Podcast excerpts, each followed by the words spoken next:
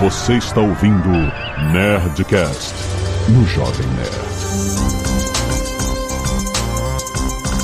Landa, landa, landa, nerds! Aqui é Alexandre Antônio do Jovem Nerd eu quase quebrei um controle jogando Celeste. Olá, eu sou Eliana Dib, eu sou game producer aí há uns 7 anos e produtor não é bot de atualizar Trello. Muito bom. Há, há contradições nisso aí, tem gente que não vai concordar. Pois é, a gente pode abrir essa discussão aí. É, eu sou o Santo, o Pedro. Eu sou artista do Celeste e eu não peguei nenhum morango. ah, que absurdo! Isso é uma denúncia! Seu desgraçado! Esses morangos desgraçados! Odeio morangos. Nenhum. Nenhum, é. Eu lembro. Eu sou a Amora, também trabalhei no Celeste. Eu fui uh, character designer, criei todos os personagens, animei os rostinhos deles quando eles estão conversando. E eu tenho uma coleção imensa de Tamagotchis.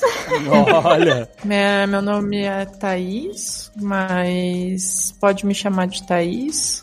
E eu sou game designer e producer na Joy Masher. O último jogo que a gente lançou foi o Blazing Chrome e eu não sou muito engraçada, então eu não tenho nenhuma frase engraçada.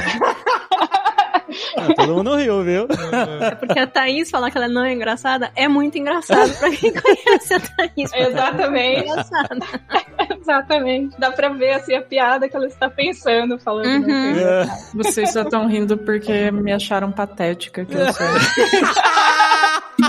A Thaís é, que é tão meta comentário o negócio É. que, é, que é tudo assim, É entendeu? um nível de ironia que deu a volta mil vezes. Aqui é a Zagal perdido na piadinha interna. Sim, nerds! Estamos aqui para falar de Indie Game Dev, Azagal! Desenvolver jogos indie, olha aí. É uma coisa... Azagal, Uhum. essa parada é um fenômeno, Azagal. Fenômeno. Tem uma década já de, de fenômeno, onde o- o- eu, eu sou muito fã. Eu, eu, que o Didi Braguinha devia estar aqui também, só, como, só pra fazer a graça. Porque ele é um É um grande divulgador. ávido fã, divulgador do cenário indie também. E tem tanta coisa incrível, sabe? O, o mundo indie é a democratização da indústria dos games, eu acho muito maneiro. O pessoal tá falando que existe umas tretas, às vezes. Onde não tem treta? No mundo do podcast não tem treta. Não, ah, não, imagino.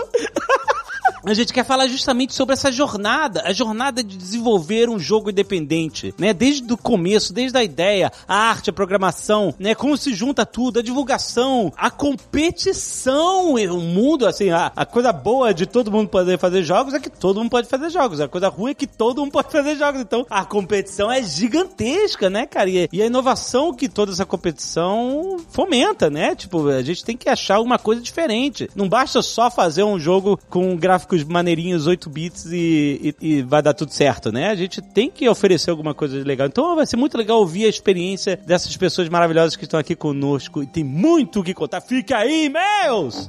Canelada.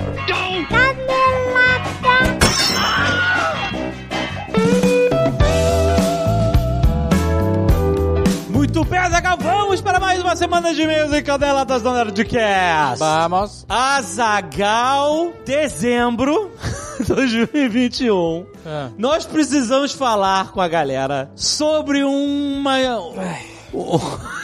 A dificuldade. Isso, né? Uma dor, é uma dor. Sabe, sabe o, o Lula Molusco tentando pedir desculpa pro Bob Esponja que não sai? Que... Ah, Bob. Nós vamos falar sobre Nerdcast de RPG. Gente, vamos lá. Vamos falar. A gente. Assim, uma coisa é, Ah, a gente, quando a gente tá avançando com o Nerdcast de RPG, a gente começa a falar dele. exato. A gente começa a falar que tá editando, a gente começa a, a publicar nas redes sociais, Sim. né, o processo, Exato. né, o- os bastidores, Sim. né? Isso não vem acontecendo. Então, Então ele não, vai, ter aparecer do dia pra noite. Não vai ter surpresa, Não vai, exatamente. mas não vai aparecer Natal, não vai aparecer no Ano Novo. Infelizmente, gente. Não, porque não deu. Essa é a realidade. É. Se as coisas fossem como a gente planejasse, né? Como todo mundo planeja, seria muito mais fácil. É, o que aconteceu foi. é, A gente- vida. A vida. É, obviamente vocês entendem, vocês vão lá naquele vídeo que a gente anunciou a compra do Jovem Nerd pelo Magalu e anunciou todos os nossos projetos, incluindo os três Nerdcast de RPG. E simplesmente era, é, tava lá na nossa lista de projetos. E a gente entregou um monte de conteúdo de novos, a gente realmente reformulou um monte de coisa dentro da casa, mas nem tudo sai como planejado, no sentido de, por exemplo, a gente vai ter mais tempo pra fazer, vai ter menos burocracia pra gente ter mais tempo pra nossa criatividade. Não foi tão tão rápido quanto a gente achou que ia. É, o menos Né? burocracia significa você ter mais burocracia antes.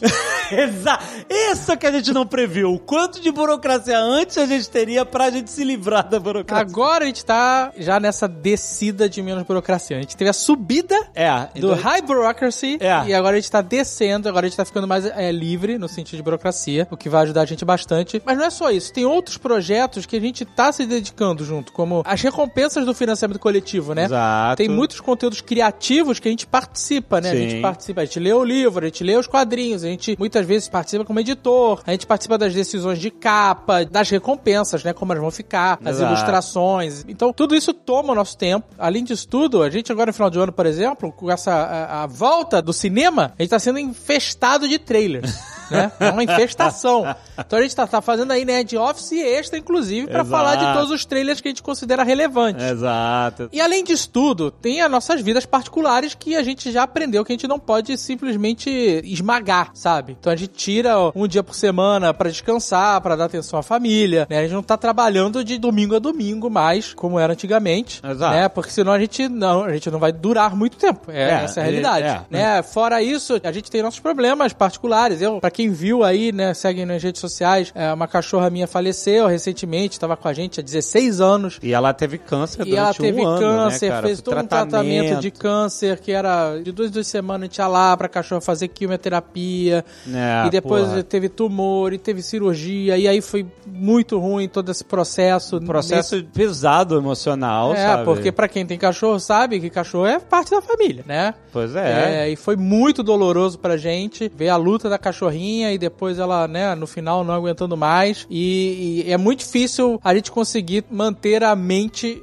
num estado criativo que é necessário pro Nerdcast de RPG. Muitas obras criativas, um estado criativo triste até pode ajudar o cara, o autor, né? Sei lá, se o cara tá escrevendo uma obra com esse sentimento, né? Uma parada mais... Às Aham. vezes funciona, né? O cara tá... Mas pro Nerdcast de RPG é uma vibe que a gente, né? É outra vibe. E eu não, não conseguia me conectar e parar, e sabe? E trabalhar nesse sentido. E toda edição do Nerdcast de RPG começa comigo. Então, se tá atrasado hoje, é minha culpa. Não, né? mas, porra, mas não é assim. Mas, tirando isso tudo, a gente poderia sim estar entregando agora. Hein? A gente tinha internamente estabelecido uma data, que a gente tinha comunicado a alguns parceiros estratégicos, pessoal de TI e tal, que a gente ia lançar o primeiro episódio agora, dia 31 de dezembro, né? E a gente até poderia ter feito aí uma correria, um desespero aqui e ter feito. Mas a realidade é, não ia ficar bom. É. Não ia ficar bom porque a gente tá sobrecarregado de trabalho, porque minha cachorra faleceu faz pouco tempo, então o processo de trauma- foi luto traumático, foi né, traumático. vai vai passando até ele melhorar, né, e a gente começar a voltar ao normal e o tempo, né, o tempo vai ajudando nesse sentido. Então a gente poderia fazer um programa corrido, um pouquinho menor talvez, mas ele não ia ficar como a gente gosta. Essa é a realidade. Sabe? É, é, pois é, e tem outra coisa também, tá, é, assim, agora no final do ano, com as pessoas vacinadas e abrindo os portões, as nossas famílias estão vindo nos visitar. Exatamente. Meus pais acabaram de chegar aqui nos Estados Unidos faz dois anos que eu não vejo eles. Exato. Né? A gente acabou de se reencontrar. Os pais da André e da Agatha também chegaram. Os pais do Alexandre estão chegando. Exato, e É. a gente, sabe, a gente poderia, mais uma vez, a gente, ah, vamos correr e tal, mas aí, enfim, a gente tá dois anos sem ver nossas famílias e eles estão finalmente se reunindo aqui, então... Seria e- muito massacrante pra gente ter que passar até o dia 30 de dezembro, porque é assim que acontece, editando e, né, e se privando de poder estar com essas pessoas que a gente não vê há tanto tempo, pra lançar o programa corrido, que não ia É. ficar tão bom, sabe? Assim, numa balança, ela nunca equilibrava em nenhum momento, ela sempre, bum, batia fundo num lado, né? É. Não tava fazendo sentido, né? A gente tentava botar, ah, e se a gente mudar isso aqui pra cá? E, se- e nunca equilibrava a balança. Então a gente, a gente resolveu falar assim, ó, vamos respirar. A gente tá acelerado, nervoso, vamos lançar, tem que fazer o Nerdcast RPG. Ele nunca saiu da nossa cabeça, né? Nunca saiu e a gente nunca. Ah, não, não vou fazer porque tô de férias aqui curtindo férias em Palm Springs. Assim, foi um ano de muito trabalho. Muito, muito trabalho e muita dedicação. E a gente sabe que eh, prometer um negócio e não entregar é vacilo com vocês. A gente tem maior consideração por vocês e nada disso é descaso com a galera. Seria um descaso justamente se a gente fosse simplesmente pra não quebrar a promessa, entregar entregar o negócio meia boca. Eu acho isso muito pior, porque a gente viu aí o que aconteceu com a CD Projekt Red. Ah, vou entregar o negócio, o negócio não tá bom, não tá pronto. E é um desgaste muito maior no final das contas. Então a gente prefere muito mais ter esse desgaste de vocês, porra, os caras vacilaram, prometeram o negócio, não entregaram. E é depois de entregar e vocês falarem, porra, beleza, mas os caras, pelo menos quando entregaram, entregaram um negócio foda pra caralho, um negócio que. Gente, o Nerdcast RPG dura uma vida, sabe? O Ozob apareceu pela primeira vez há oito anos atrás. E a galera, porra, ainda hoje a parada tá viva, entendeu? Então não tá atrasando por causa de, ah, não, a gente vai atrasar porque vai lançar, sei lá, outro crowdfunding. Não, Não, tem, não é. tem Não existe isso, cara. exato. Não tem a gente negócio... quer fazer outros crowdfunders no futuro, mas a gente não tem tempo pra nada, muito menos pra fazer um crowdfunding. É, e a gente vai fazer outro crowdfunding antes de entregar e finalizar isso, né? Mas, o que a gente pode prometer pra vocês é que o Nerdcast de RPG vai voltar, vai sair. Esse negócio de querer fazer três por ano é um desejo nosso tão antigo que quando a gente viu uma grande gente, agora a gente vai começar. Todo ano a gente pensa em fazer três por ano justamente porque se a gente fizer só um por ano ou um a cada dois anos, a gente nunca vai fazer todas um as episódio, histórias né? que a gente um quer. episódio, né? Um 3 Nerdcast de RPG, imagina, né? Episódios, é, exatamente. a gente fala assim, puta, quando é que a gente vai fazer o Nerdcast de RPG de super-heróis, ou de sei lá o que, ou de outros temas, só daqui a 20 anos? Não, a gente Ah, quer fazer. super-herói eu não quero fazer mais também. Como assim? Ah, o Você meu- fez o super-herói perfeito na tua cabeça? Isso, aí o, a- o- lançaram aí o macaco serial killer aí e pronto, é meu personagem. Ah, não! Mataram o personagem Não, meu macaco não era um serial killer, era- mas era um macaco, era um macaco irado que Ah, usava... agora tu não quer dizer que copiou o outro macaco. Não, tem um monte de Qual é o macaco, macaco aí. que tem um lançou? monte de macaco, mas aí tá muito perto. Qual é o macaco que lançou agora, que matou outro Não sou o personagem? macaco animação aí, e é justamente Ah, a porra. mas- E eu tinha escolhido o macaco japonês. Aquele da cara vermelha. Sabe qual é que fica tomando Sei, banho da quente? cara vermelha. E aí os caras pegaram a porra do macaco japonês. Aí é Tá foda, frustrado. maluco. Aí eu fiquei muito chateado.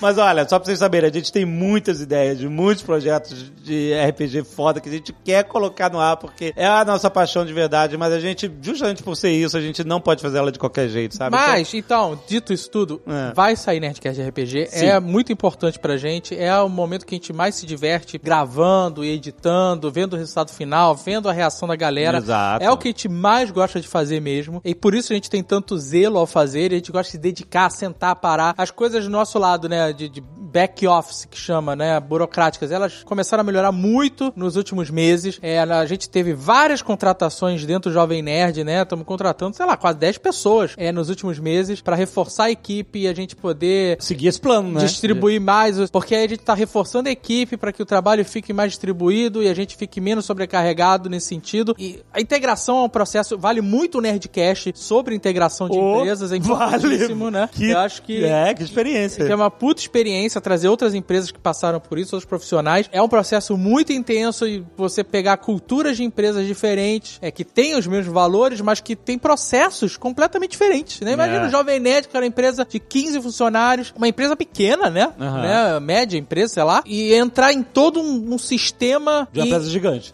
é, exatamente, uma das maiores empresas do Brasil. Então você imagina como é conectar isso, né? Você tem que criar conectores que não existem no Jovem Não Nerd. é, é, exatamente. Né? Não é só tivesse plugar. uma tomada e essa tomada não, não encaixa na. Né? É, o novo padrão. É, um isso. novo padrão. E aí você tem que criar um adaptador pra fazer as tomadas encaixar. É, exato. E E é isso que envolve a trabalho. gente e, e É. não só a gente, todo mundo que Todo trabalha mundo. com a gente, todos os nossos gerentes estão trabalhando pra caramba pra que isso aconteça, né, e tal. E tá acontecendo, né? A gente tá muito satisfeito, não tô reclamando de nada. Não, não tá. Exato. É, é, também se quisesse reclamar, não teria um problema nenhum. Mas o fato é que não foi um processo simples como a gente imaginava que ia ser. Exato. Não foi apertar um botão. Não é, Não, é assim que apertar um botão. Exato. Exato. Então, se você um dia for vender sua empresa pra uma gigante do varejo, saiba que a integração não, Não. é apertar um botão. Não é apertar um botão só.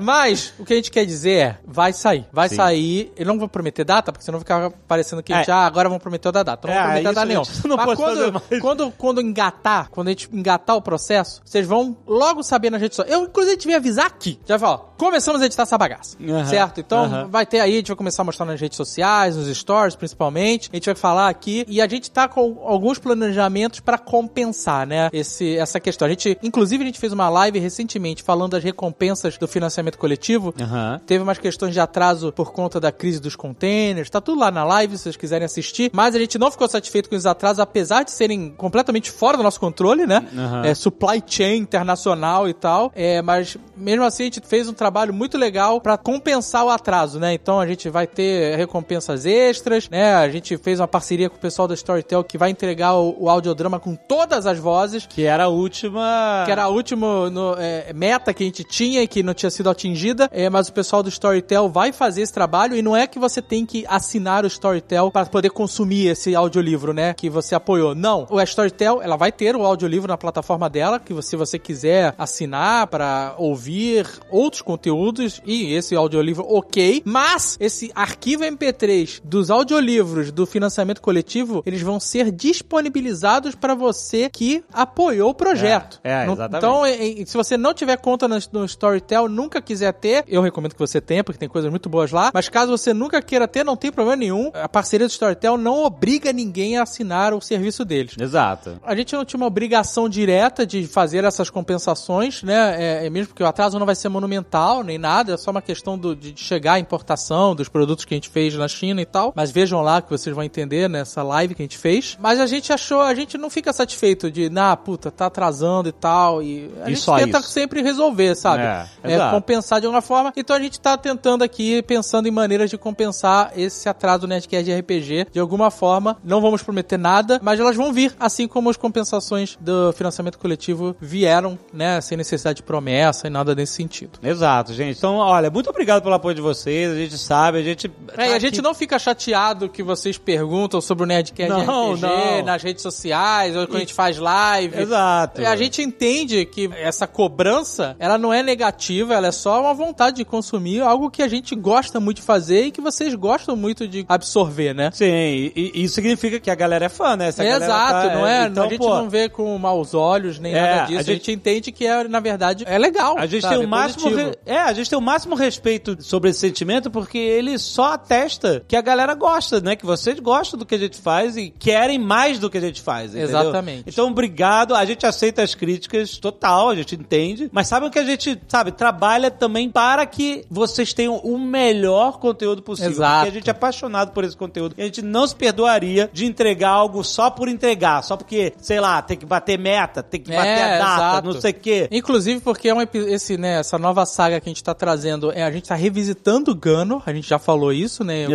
Lugares, mas fica aí, né, pra quem não sabia. A gente vai voltar a Gano, futuros, os personagens mais velhos, Uhum. né, o nosso primeiro Nerdcast de RPG foi lá em Gano, e a gente Dez tá voltando 10 anos depois, a história vai se passar mais ainda, mais tempo depois ainda, é, e a gente não quer cagar isso, né? É, não pô, quer é muito cagar pra essa, fa- é, porra, porra. é, o jogo ficou tão bom, a gente não quer cagar isso, a gente quer entregar o máximo possível com a melhor edição, com a melhor sonorização, com a melhor trilha sonora do Goves. Goves, coitado, tirou férias, voltou de férias pra trabalhar na porra da trilha sonora e não conseguiu. Não conseguiu. Mas é isso, eu prefiro muito mais ser do time do James Cameron, que, que atrasa mais quando entrega, entrega, do que ser do time da CD Projekt Red, que entrega no prazo, mas É. tudo cagado, entendeu? verdade, eu então a gente tá seguindo os passos aí do James Cameron e Avatar tem, tem parque na Disney. Eu só quero dizer isso. Certo? E eu não tô vendo nenhum parque do Cyberpunk em lugar nenhum.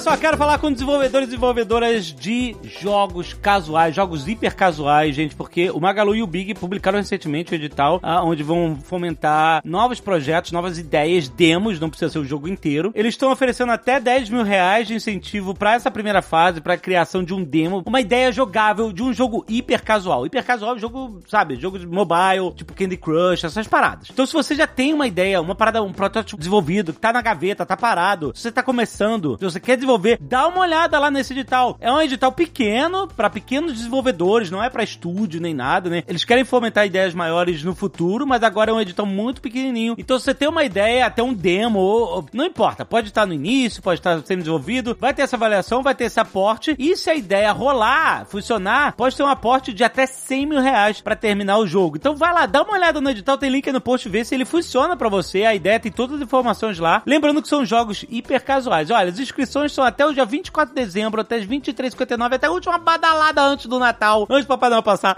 vai lá dar uma olhada, e se você gostar, inscreve seu projeto que ainda dá tempo! Olha só, Zagal, tá chegando o fim de ano e a Riot Forge lançou um presente perfeito pra quem curte o RPGzinho. RPGzinho. Azaghal. RPGzinho de turnos com muita ação. 20 horas de gameplay. Eu estou falando de The Ruined King, Azaghal. Olha aí, é isso mesmo, spin-off do universo League of Legends que a Riot decidiu, vou lançar tudo ao mesmo tempo. É isso. Vocês jogaram League of Legends 10 anos, agora Agora toma conteúdo de League of Legends. ele é ó, desenvolvido pela Airship Syndicate, que também é responsável pelo icônico Battle Chasers. Pra quem quer mergulhar na lore de League of Legends, pra quem quer conhecer melhor os personagens, muito, cara, tem muito personagem maneiro. Tem a Miss Fortune, você entendeu? A Miss Fortune Uhum. e a Miss Fortune. Não, não Forma entendi. outro, um, um duplo sentido. Miss Fortune, né? Falta de sorte.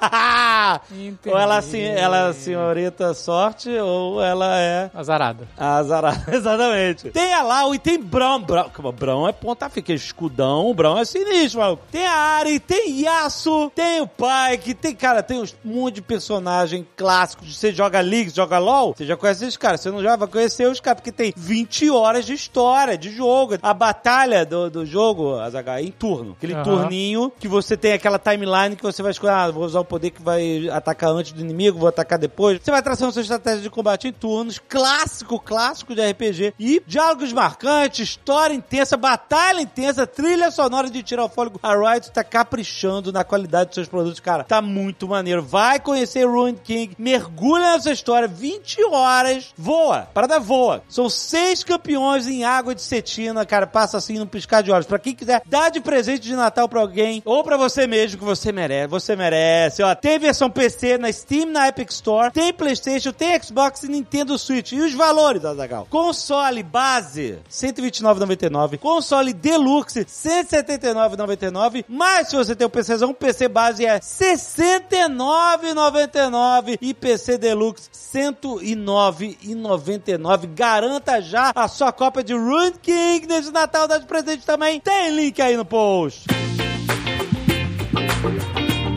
E vamos falar pra quem quer vender online também, você que quer ser um negócio virtual que se destaque mais na internet, quer aumentar suas vendas ainda mais agora no final do ano. Nuvem Shop, Azaghal, a maior plataforma de e-commerce da América Latina, feita pra você criar sua loja online de forma mega simples e profissional. São mais de 10 anos de mercado, mais de 90 mil clientes ativos na plataforma. É fácil, olha só, tem mais de 30 layouts gratuitos pra você customizar a sua loja, o seu negócio com a sua cara. Aham. Mega fácil de mexer, não precisa, ó, não tem nada de programação, não existe. É tudo mega fácil. A sua loja tem acesso a mais de 150 aplicativos de pagamento, Ó. de logística, de gestão, pra você escolher o que faz sentido pro seu negócio, e seja qual for o tamanho do seu negócio. Você pode estar um negócio médio, já pode estar começando agora, pode não entender nada. O fato é que você tem automaticamente aqui, ó, 30 dias grátis, mais isenção de tarifa por venda durante 90 dias. E quem ouve o Nerdcast tem desconto super especial usando o link aqui no post. Aê, sim. 25% de desconto na primeira mensalidade. Gente, não deixe de usar o link que tá nesse episódio. Nuvem Shop mostra ao mundo do que você é capaz.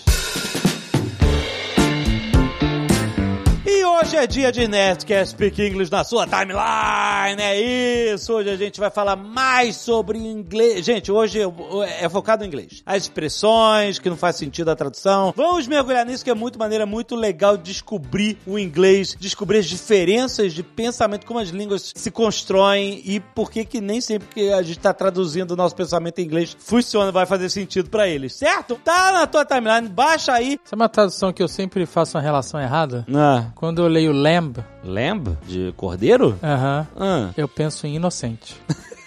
do filme. Aham. Silence of the Lambs, Silêncio dos Inocentes. ah, entendi. Putz, muito bom. Excelente. Olha, eu, esse ano, gente, quero saber quem é que atingiu aqueles objetivos lá no início do ano que você fez. Você fez isso? As metas de 2000, 2021? Você você Você alcançou? tá me perguntando isso mesmo? É verdade.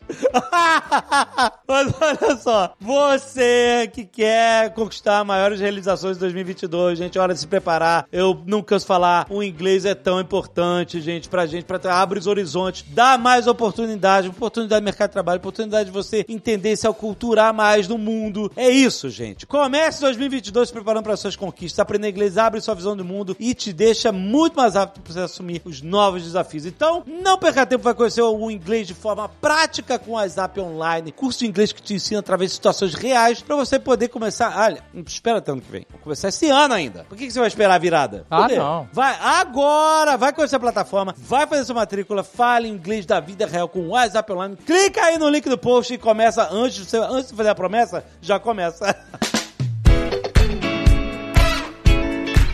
E se você não quiser ouvir os recados e e-mails do último Nerdcast, pode pular diretamente para 38 minutos e 23 vidas restantes. Queremos agradecer aos netos que doaram sangue e salvaram vidas essa semana, gente. Muito obrigado. A gente faz essa campanha há muitos anos, mas já há décadas, justamente porque a gente sabe que doação de sangue tem que ser uma campanha constante porque salva a vida de verdade. Então, olha, tem pedido doação para Júlia Alexa Ribeiro Santos na Central de Coletas em Belo Horizonte, Minas Gerais. Se você é de BH, gente, vai lá, informa o nome da paciente e hospital que ela está internada na hora da doação, porque isso faz com que essa doação vá diretamente para ela, certo? E quero agradecer também a Letícia Carabete, Jonathan Mesquita, Henrique Victório, Murilo Ganzalori, Gabriela Rodrigues, Paulo Alfredo da Fonseca, Kaline Nayara Medeiros e Marlon Rangel. Muito, muito obrigado, netos que doaram sangue e salvaram vidas. Façam isso e mandem as fotinhos de vocês doando sangue para nerdcast.jovemnerd.com.br pra gente agradecer aqui. Mas não precisa também, se não quiser, não precisa mandar. Só de você doar, já tá salvando vidas. Não precisa ninguém saber, só você. Exato, deu. mas se você quiser, a gente quer reconhecer aí Exato. essa atitude nobre. Muito obrigado, gente. Artes dos fãs, temos a primeira montagem do Casimiro reagindo. Caraca, o Casimiro reagindo ao Jovem Nerd mandando o Billy pegar a granada. Isso seria um sonho. e a vitrine, ficou muito bom, cara. A vitrine do vídeo. Pra quem tem o app tá vendo aí a imagem, né? Se você não tem um app, é, tem o Casimiro cobrindo os olhos, o desenho do Jovem Nerd do Faraday, né? E do Billy. Ele escrito Billy Cat lá em cima e embaixo escrito assim: Ele matou o Billy? Interrogação. Excelente. Embaixo o Casimiro reage ao RPG Call of Cthulhu 2, corte do aí, Casimiro. Olha aí, que maravilhoso. A arte é do Diógenes Rigger. Ah, muito, Ficou bom, valeu, Jorge. Tu sabe que tem uma campanha aí pro, do, do Lierson, né? Do gente tá em campanha. Ah, do casamento do Lierson. do casamento do Lierson. A galera O- quer o- que o Casimiro reaja ao vídeo da- do casamento do Lierson, Que que foi que no Fábrica de Casamento. Isso, que foi um programa de TV, que, o- que o Casimiro faz isso direto, né? Reage aos programas de TV e tal. E aí, o Casimiro, eu vi que ele viu, tipo, um trailer. E ele ficou intimidado, porque falou que o Lier, eu- o Lierson é famoso, eu não posso fazer isso, tararé, que não, vai, que não quis zoar. E o Lierson falou, não, brother, a gente tá de boa, faz aí, por favor, me dá esse presente de Natal. então, ó, Casé, tá de boa, pode zoar. Temos Old Man Artemus por Ariel Fontinelli. Olha aí, ó, ele já tá prevendo aí coisas Fica do quieto, futuro. quieto. O do Ben Artemus, ó. Temos O Inevitável em aquarela pelo Juan Yuri. Caraca, o fodástico foda. Thanos. Ficou foda. Tan- Lembrando que todos os que têm o app do Jovem Nerd conseguem ver. Aham. essas artes. Temos um Kratos feito em grafite Caraca. pelo Erickson Silva. Incrível, Erickson. Temos um Vader quarterback pelo Marcos Picon. Essa foi a arte mais sem contexto já feita. Muito bom, É que tá chegando Super Bowl, né? É, Não tá? mais ou menos. Não, é fevereiro. Olha isso. Tá bom. Vader. Vader 7. Por que 7? 7. Por que sete, né, cara? Eu não sei, tem que mandar pro JP pra ele decifrar isso. Muito bom. E temos, por fim, uma tatuagem do David Bowie Ó. na perna da Camila Brandão pelo Chiquinho Tatu. Ficou Maneiro, bem cara. É um é? raio com o rosto do David Bowie É, que, é porque o raio é uma máscara. Exato. E o exato. David Bowie tá dentro do raio. É, ficou muito Como... bem feita. Putz, cara, tá muito, Muito maneiro. bem feito, parabéns, tatuagem irada, tanto pro tatuador quanto pra tatuada. Se você está vendo de longe, você está com o nosso app, nosso Aham, app você aham. consegue ver. Se você não tem o app, você tem que contar com a nossa audiodescrição. Ou você tem que ir lá no nosso site dar um page view. É uma possibilidade? É, a gente ganha algum dinheirinho com isso? Ganha. Então, ajude.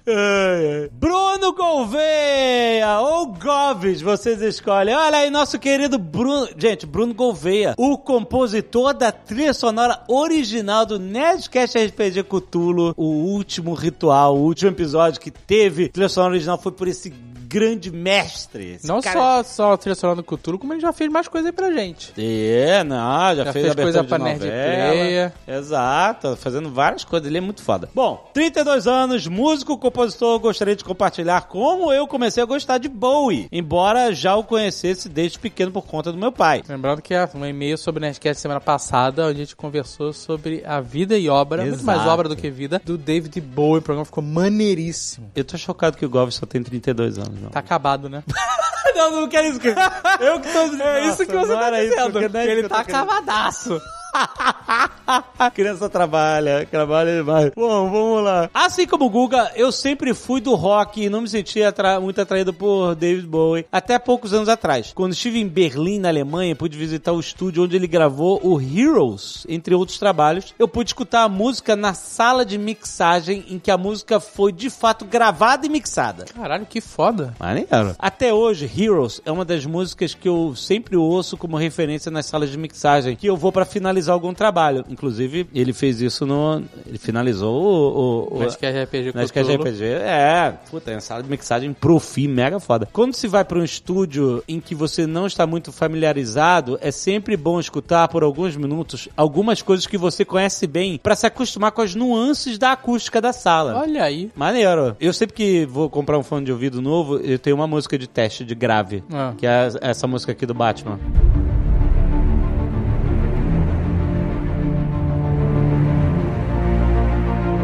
Isso me marcou muito e foi aí que eu me apaixonei e comecei a explorar um pouco mais dos discos e ouvir mais a carreira do Bowie antes e depois dele ter ficado mais conhecido. Uma das coisas mais incríveis de Bowie é a pluralidade e a simplicidade nos trabalhos dele. Tem um vídeo muito bom de um músico barra youtuber chamado Rick Beato. Link aí no post. Tem link aí, é. Que explica um pouco os elementos de Let's Dance. E nesse vídeo dá pra entender algumas das genialidades dos detalhes da música. Observação. Preciso entender teoria musical pra apreciar o vídeo. Porra! Mas que...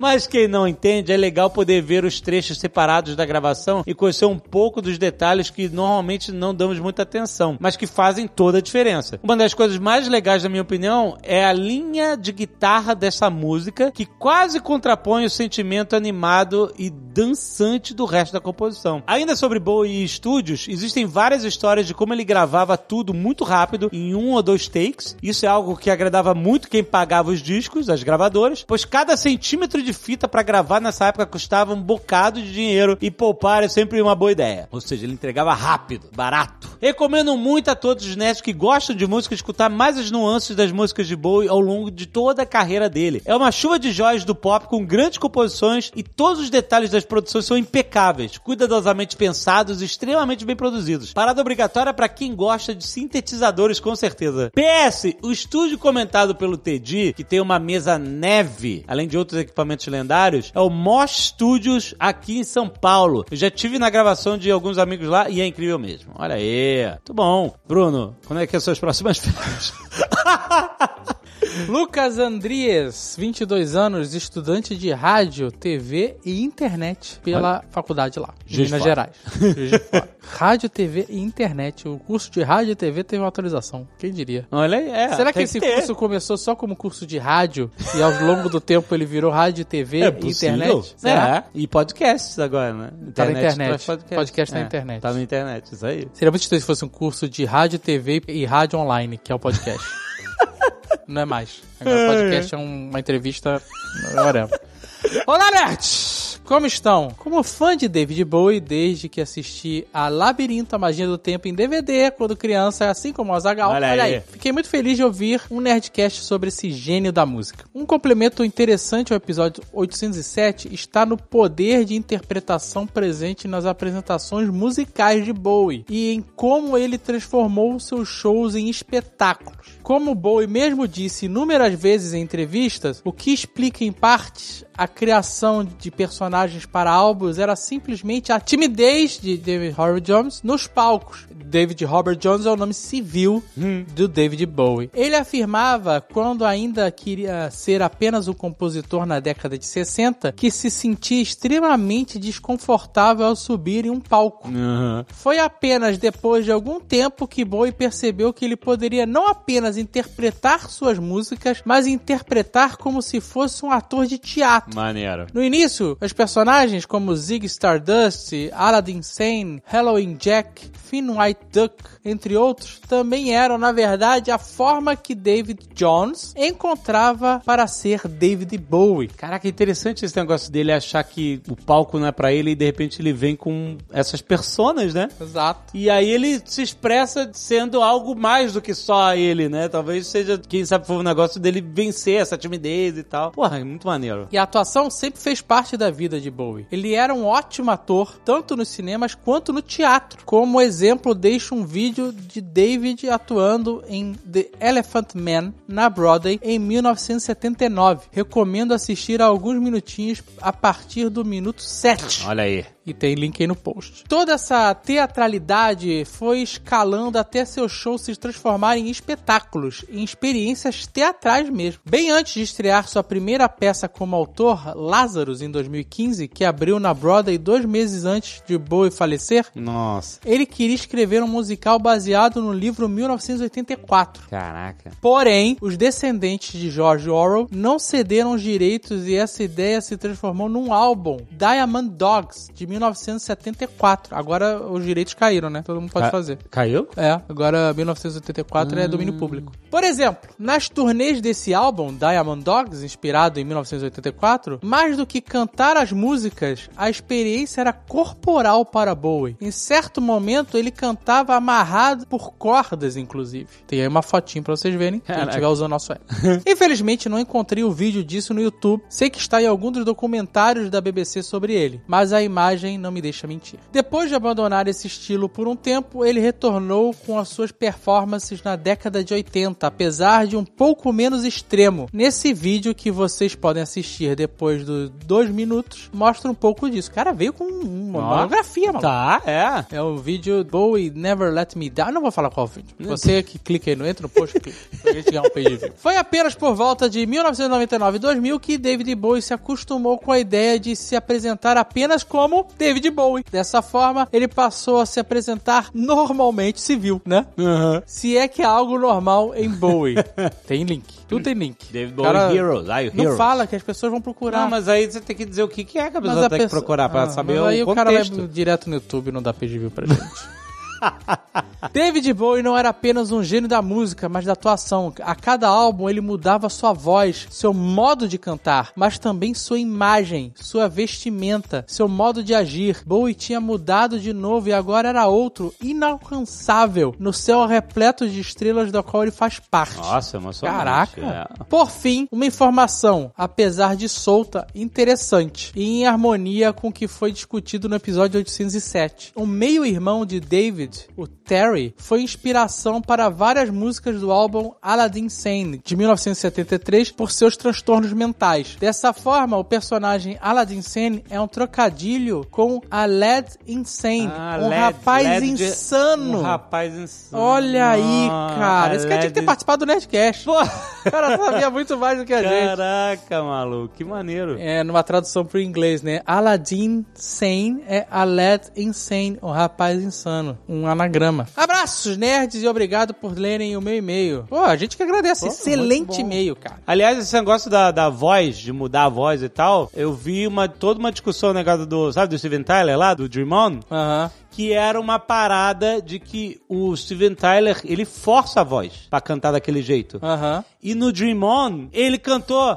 com a voz dele. Ah, entendi. Por isso que você achou que era outra pessoa. É, porque a voz que a gente ouve do Steven Tyler é ele fazendo uma performance, ele mudando a voz. Assim. aham, aham. E é muito louco, cara, é muito maneiro. Então tinha um porquê da voz estar realmente diferente, né? É, é muito maneiro. E Azagal, se tem Intel, tem jogo, presta atenção, porque a gente vai falar de Intel aqui no Magalu, no Jovem Nerd. Acer Aspire Nitro 5. Estou falando de um notebook gamer que vem equipado com processador Intel Core i5, 256GB SSD, 1TB de HD, tela Full HD e placa de vídeo NVIDIA GeForce GTX 1650 com 4GB. Caraca, é muito spec, é isso? É muito spec, muita letra. é, exato, muita sigla, muito tudo, né? É um notebook pra você jogar nesse dia pra dar de presente de Natal. Tem no Magalu, vai conhecer, porque se tem Intel, tem jogo, Azagal. E aproveitando, Natal, Magalu, você sabe que Natal Magalu é sensacional. Sim. Se você não quer, eu não quero, eu não quero notebook, eu quero uma lembrancinha. Certo. Presentão. Aham. Tem tudo no Magalu, você sabe. Tem no Magalu. Olha só, tem oferta em esporte, tem oferta em moda, tem oferta em beleza, tem oferta, Zagal, de Chester e Panetone Peru. Aí sim. E tá Tem no- precisando. Tá precisando de oferta mesmo. Tem no Magalu, Zagal. Agora, olha só. Tem uma parada aqui que, que tem no Magalu, que não tem no briefing aqui, mas eu vou falar. Eu Ah. vou falar porque o povo pede. O quê? O- sabe qual é a parada que o a galera mais pede? Air fryer. Exatamente. Air fryer é a parada. A pessoa que você der uma air fryer de Natal, essa pessoa, ela vai te agradecer pro resto da vida. Porque você vai mudar a vida dela pra sempre. Exato. Porque você vai fazer parte de um clube, entendeu? É uma parada... Tô falando, é um negócio sério, cara. religião. É uma religião. A religião da Air fryer. Exato. Tu tem a religião do espaguete lá? Do... Do, do, do espaguete espacial, é. Tem a religião do Air Do air fryer. fry- Cara, o air fryer, ó, compra pra sua família. A pessoa vai te agradecer, vai assim, não acredito, você adivinhou o que eu queria. Um air fryer é um presente perfeito pro Natal. Tem no Magalu, ó. Mas, baixa o Super App Magalu, porque tem muito desconto que só rola no Super App. Tem cashback. É isso. Isso é Natal no Magalu. Tem tudo lá. Baixa o Super App, ó. Air fryer, não tem erro. Você vai consolidar a amizade. Vai. Entendeu? E vai, é pra casar. vai engrossar o culto. Não é o caldo, é o culto. Vai lá!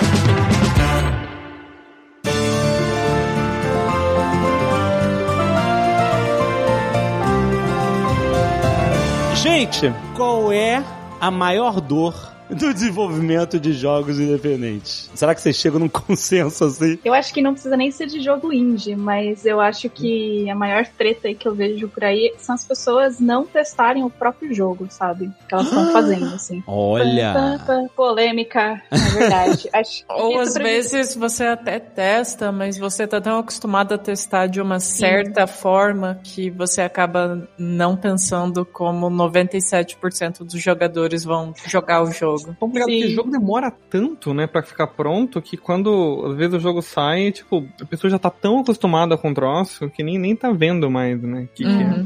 É, você tá viciado no que você acredita que é o funcionamento do jogo. E às vezes você não tá vendo. Isso acontece quando você tá escrevendo, quando você tá desenhando, quando você tá, né, é, em qualquer processo criativo, né? Você pode ficar. Você precisa de uma mente que tava fora do processo pra poder testar e, e entender o que que acontece. Agora, esse negócio de não testar os próprios jogos depende de fatores que não estão só. Não, não basta você testar, né? Que você pode estar justamente viciado num, e não ver mais coisas. Você precisa de gente, né, pra testar o jogo. Aí dependendo É, do eu- jogo muito difícil testar também, tipo, arranjar gente pra testar. Você tá fazendo uma coisa Sim. multiplayer com oito pessoas, tipo, Tower Tower fora é complicado de testar. Era complicado, mas ao mesmo tempo não era. É porque verdade. a casa onde a gente tava fazendo o jogo, o pessoal morava em galera. E sempre tinha gente vindo visitar. Então era assim, difícil de testar algo na hora que a gente implementava, porque tava É. só a gente, mas aí dois dias, três dias depois tinha festinha e a gente É. conseguia testar tudo e o pessoal se divertia pra caramba. Então É. foi um processo bem diferente. Mas, por exemplo, o Towerfall, já que vocês mencionaram o Towerfall, que jogo maravilhoso, eu e a Zaga a gente jogou tanto, se divertiu tanto, né? De Muito legal, muito muita legal. briga, muita. Nossa, mas é, é isso que eu acho incrível, porque tá lá, o jogo é uma plataforma, não é um filme. Você não tá conduzindo a pessoa passo a passo no que ela tem que ver, no que ela tem que. O jogo você tem que criar o cenário e deixar ele pronto para que as pessoas modifiquem esse cenário da forma. E o Towerfall era é aquela disputa, né? Pra quem não conhece, era, que, né, era uma tela única, né? Sempre com um cenário, obstáculos, né? Visto de lado e os personagens têm que se matar, né? E aí pegar power-ups e tal, não sei o que. E sempre era uma zona divertidíssima, né? Onde você, né, vai, mata um, sobra outro, fica a treta entre dois, aí um não tem coragem de ir pro outro. Aí fecha, fecha o cenário e mata todo mundo, gente, pelo amor de Deus. Adoro. É um jogo muito dinâmico, né? Toda vez que você joga é uma história diferente. Exato. E aí, queria perguntar pra vocês ah, o início dessa jornada. Tipo assim, como é que. é- é- qual era o tamanho do time? é, Como é que surgiu a ideia e, e quanto tempo levou pra vocês fazerem um jogo completo desse? Starfall começou como um jogo de Game Jam, né? É, a Game Jam é, geralmente é um evento onde você tem que fazer um jogo em dois dias, às vezes um pouco menos, às vezes um pouco mais, mas geralmente é, é 48 horas pra fazer um, um projeto jogável. E a Mary tinha feito um jogo que era, Era bem diferente. Era bem diferente, porque ele era single player. É, Você era um arqueirozinho que tinha que subir uma torre, que a né? torre tava caindo, por isso chama Towerfall. Por isso que é. Ah, olha. aí. E aí acabou evoluindo pra uma coisa de arquearia. É, foi, acho que foi quando, quando, quando ele testou o controle, tipo assim, acho que era alguma coisa do tipo de debug. Não é debug, bug, mas assim, tava, tchau, testar com mais, colocar mais, mais boneco pra jogar. Aí, Uhum. E ficou bom. Aí, Ficou divertido, né? é. A gente entrou em 2013, em, em junho, eu acho que foi que começou a ficar mais sério, que eu já tinha os, Uhum. uns, uns bonecos bem desenhadinhos. E o time era bem pequenininho. Ah, acho que eram, umas- eram cinco pessoas. A Mary, eu, você, compositor. E. Power up. Ah, claro, e a Power Up, o pessoal que fez o som. É. É, seis, sete pessoas. E quanto tempo foi de, de início ao fim, até publicar? A gente lançou em 2014 Pro Uia, né? pro Uia. Pro Uia, caraca! Nossa. A gente, era, a, gente, a, gente foi, a gente foi Uia Exclusive. Nossa, sério?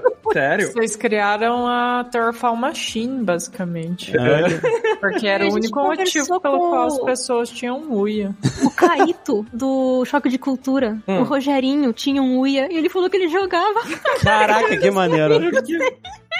Acho que foi o quê? Uns dois anos? É, aí depois a gente fez a versão Ascension, que aí realmente era pra todos os consoles e tudo mais. Ah, o Ascension era uma. Ah, o Ascension era a versão não exclusiva do Wii, é isso? É, que é uma versão expandida, com pó de coisa. Ah, tá, legal. É, foi isso que a gente jogou, a partir do Ascension. Ah, 2013 eu tô louca. Foi 2011, eu acho. Não, eu tô bem doida. Porque aqui, eu tô falando que é o initial release date junho de 2013. Ah, tá. Então, foi quanto tempo de desenvolvimento até publicar? Eu chutaria uns dois anos. Mas era full time, não era? Não. Não era, né? É, é, sempre foi uma bagunça.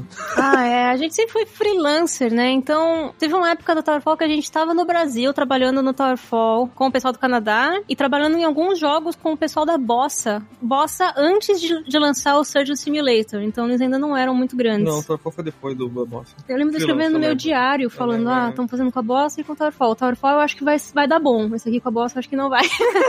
eu lembro que no meu diário tá, tá escrito isso. É. E é 2013. Então era uma loucura, assim, de, de É. fuso horário, né? De mandar um negócio pra um país que tá pra trás, outro país que tá pra frente. E aí esperar pra ver o feedback só no outro dia. E... Mas aí a gente acabou, a gente conseguiu ir pra Vancouver pra trabalhar com eles em pessoa. Uns Três meses. três meses que a gente ficou lá na casa deles. E aí deu pra dar um gás mesmo, assim. Realmente produzir muito e bem full time. A gente acordava, ia pra uma mesona na cozinha, ficava fazendo Towerfall até e dormir. Caraca, que legal. É, foi bem legal. Isso é normal em, em dev indie? De, normalmente as pessoas estão fazendo como um side job, e, enfim. Ou então um, passion project. Ah, eu amo isso, quero fazer isso, mas vai levar anos porque eu tenho que, sei lá, pagar minhas contas e trabalhar no mercado. E depende muito, eu acho que depende muito, muito mesmo. Ainda mais com a definição de indie cada vez mudando um pouco mais. Eu acho que tem sim bastante gente que faz isso. Mas tem também gente que, tipo, não, pega um. Uma empresa, monta. Às vezes até com investimento, eu sei que é contraditório falar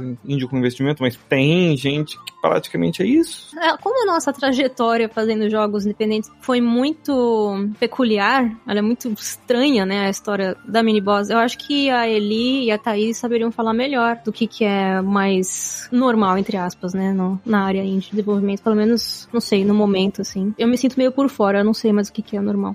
O lado interessante de estar a gente aqui, né, nesse podcast nesse momento, é que cada um tem uma trajetória, né? E essa conversa sobre o que é indie, ela é muito antiga e ela sempre vai e volta. E aí, quem tá mais tempo na área, a gente, ah, tá ok, de novo, né? Então é exatamente isso que a Mora falou. A gente tá por fora porque fica sempre esse rolê, assim, né? Se vai e volta do que, que é a definição de indie, né? Então, se você for pegar, por exemplo, eu tô na Rogue Snail, né? A Rogue Snail, a gente fala que a gente tem o espírito de indie, porque a gente faz os jogos que a gente quer, do jeito que a gente quer, mas a gente tem publishers, por exemplo. Só que é isso, assim, a gente não é controlados por ela. Então, é esse é o. Pode ser um conflito aí em discussões sobre o que é indie, sabe? Ah, você não tem dinheiro, assim, não foi que a Rogue Snail tem super dinheiros, mas a gente, né, a gente continua trabalhando nisso. Até posso generalizar, assim, que a maioria das pessoas que estão na Rogue, por exemplo, tem esse espírito de indie, sabe? De a gente não quer trabalhar em super empresas AAAs e aí, enfim, o que é a definição de não indie, né? Eu já ouvi a Ubisoft dizer que é uma companhia independente. Não é possível. Pois é.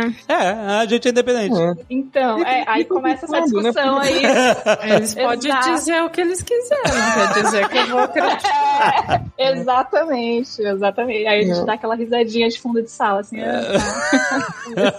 E é complicado porque, assim, tipo, a galera, tipo, às vezes, sei lá, alguém que é muito rico começa um jogo, ela só não precisa de investimento, mas ao mesmo tempo ela tem mais dinheiro do que às vezes alguém que tem investimento, mas investimento menor. Então, tipo, eu acho que não é muito Isso sobre a grana, mesmo. é mais do que ele falou mesmo, assim, é sobre o espírito do que, que você tá fazendo, assim, como que você tá lidando com o teu jogo. O que que tá te movendo, né? É uma É. coisa mais passional, você tem uma história pessoal pra contar, ou você tá pensando só na grana, né? Acho que é mais É. é, esse o rótulo vem daí mais do que qualquer coisa no momento. É. Exatamente. Fica tipo punk, assim, punk morreu, a gente morreu, sabe? É. E o Bom, rock, todo gente? mundo que tava vivo em 1977 já morreu, então... Caraca. morreu. Morreu. Obrigada, Thais. Eu já morri mesmo, essa é uma realidade. Por dentro, né? Por, Todos por dentro e por fora. Justamente essa discussão vai do sentido de, às vezes você produz e desenvolve um jogo todo independente, com um time pequeno, etc, mas na hora de publicar o jogo, a pessoa vende para uma publisher, vende a IP toda para uma publisher para poder ter alcance, distribuição, etc. Aí, e aí, ele é independente ou não é mais, entendeu? Só porque tá debaixo do guarda-chuva de uma publisher e tá comprado por uma publisher, né? Eu acho que sim, porque o principal, menos na minha opinião, é como o jogo foi feito, né? Tipo, se você pega Cave Story, que é um jogo feito por um cara no Japão, muito tempo atrás. Não importa muito quem vender, se fizer bonequinho de Cave Story. Continua o mesmo jogo, né? A obra é a mesma. Até o Stardew Valley, que tem grana da Chucklefish gigantesca, mas ainda assim, foi feito por um cara só. A Chocofish tem muito dinheiro e eu ainda considero Se indie. considera indie. Porque, assim, os caras estão fazendo um jogo, assim... de Assim, enorme, empresa é enorme, a gente visitou lá. Mas é indie, ué. Os caras não estão tendo que responder pra ninguém É, maior. os caras só fazem o mesmo jeito que eles né? Fazem o jogo no estilo indie, né? É. Geralmente. Menorzinho, com uma história mais É. pessoal. Minecraft era, não era? Era um, um cara. Um cara só. Um cara. Um cara Tadinho, nazista, doido. mas um cara. Doidou, né? O quê? Ah, não, sério? Ah, meu Deus do céu. Sim. Ué, o é bem cara, tem probleminha, tadinho. O Note deu uma tirada legal. O Note é assim, é? Pô, se o cara é nazista, não é tadinho. É verdade, é verdade, boa. boa. É, tá certo. Obrigada. Caraca, brother, que maluquice, irmão. Enfim. Mas Minecraft não é mais dele, é da Microsoft. Você tem que ver é que... Pra mim é mais tadinho do jogo, eu fico com dó É do que jogo. todos esses nazistas, eles têm uma mãe, né? Eles têm um amigo negro. Todos eles. Então, tadinho, né? Com certeza. Caraca. não tava sabendo disso. Mas ele não é mais dono do Minecraft. Ele vendeu, né? Sim, faz Não, uns mas não- cinco anos, mais ou menos. Pode continuar jogando Minecraft.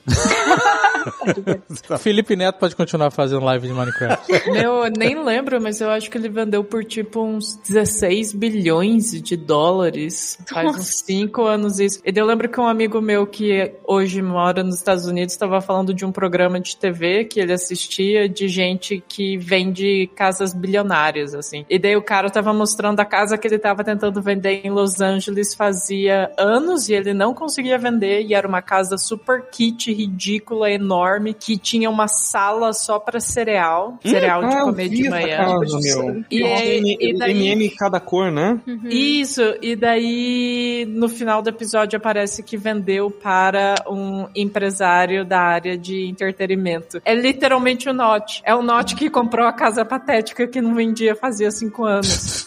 Nossa. Com o dinheiro da Microsoft. Meu Deus. Caraca, uma sala gigante pra comer cereal. Porra, que é o react do Casimiro agora dessa casa. 哈哈哈哈 Eu quero voltar aqui na, na, na questão inicial, que acho que pode ser a dor de todo mundo. Assim, primeiro, escolher como é que eu vou desenvolver. Normalmente as pessoas escolhem uma engine tipo Unreal ou, ou Unity, ou esse é uma coisa já muito diluída com outras Acho que ocasiões. vai ter interessante entender como se escolhe, porque tem alguns incentivos. Exato, não é simplesmente pelo gosto pessoal ou conhecimento, né? Exato. Como é que funciona esse início, né? De, de, de os primeiros passos de onde desenvolver seu jogo. Mas que antes disso vocês decidem que jogo vocês querem fazer, né? Ah, não, claro. Você tem a ideia, você tá... Ah, o gorila fugiu no laboratório. Opa, exatamente, é isso aí. Tem um jogo disso, né? Tem, já jogamos. Divertidíssimo. Ah, eu sei qual é esse jogo aí. Mas eu acho que, assim, sobre engine, eu acho que varia muito de time pra time, assim, né? Uhum. A gente tá usando a engine própria porque o No gosta. É. Ele fica com raiva de usar a engine dos outros. Qualquer gente dos outros que ele, ele- com a primeira limitação ele já fica, ah não, vou fazer, vou fazer o meu. É, aí ele vai e faz, a gente passa dois anos fazendo engine e depois faz o jogo. Mas também acho que varia muito, né? Tipo assim, a Thaís com o Danilo, por exemplo, também usa. É, eu lembro do Danilo usando Multimedia Fusion faz pouco tempo. Ah, é. É, até o Odalos a gente usava o Fusion, que agora eles mudaram de nome. Agora eles chamam Fusion, que eles são mais modernos. Como é que é? Como é que é? É que assim, eu sei que vocês todos são boomers, então vocês lembram da época de CD-ROM. Isso. Obrigada, Thaís. Revista CD-ROM. Vocês lembram que CD-ROM você usava na, no seu computador, você tinha que ter um kit multimídia. Sim. Ah, claro. E daí existia um programa chamado Click and Play que te ajudava a fazer aqueles programinha de kit multimídia. E dele se. Tipo de menu, né? De... Isso, isso, exatamente. Aham. E daí ele evoluiu e se tornou Multimedia Fusion. Ah. E as pessoas começaram a fazer jogo nessa engine, o Danilo entre algumas dessas Ah. pessoas. Caraca, parabéns.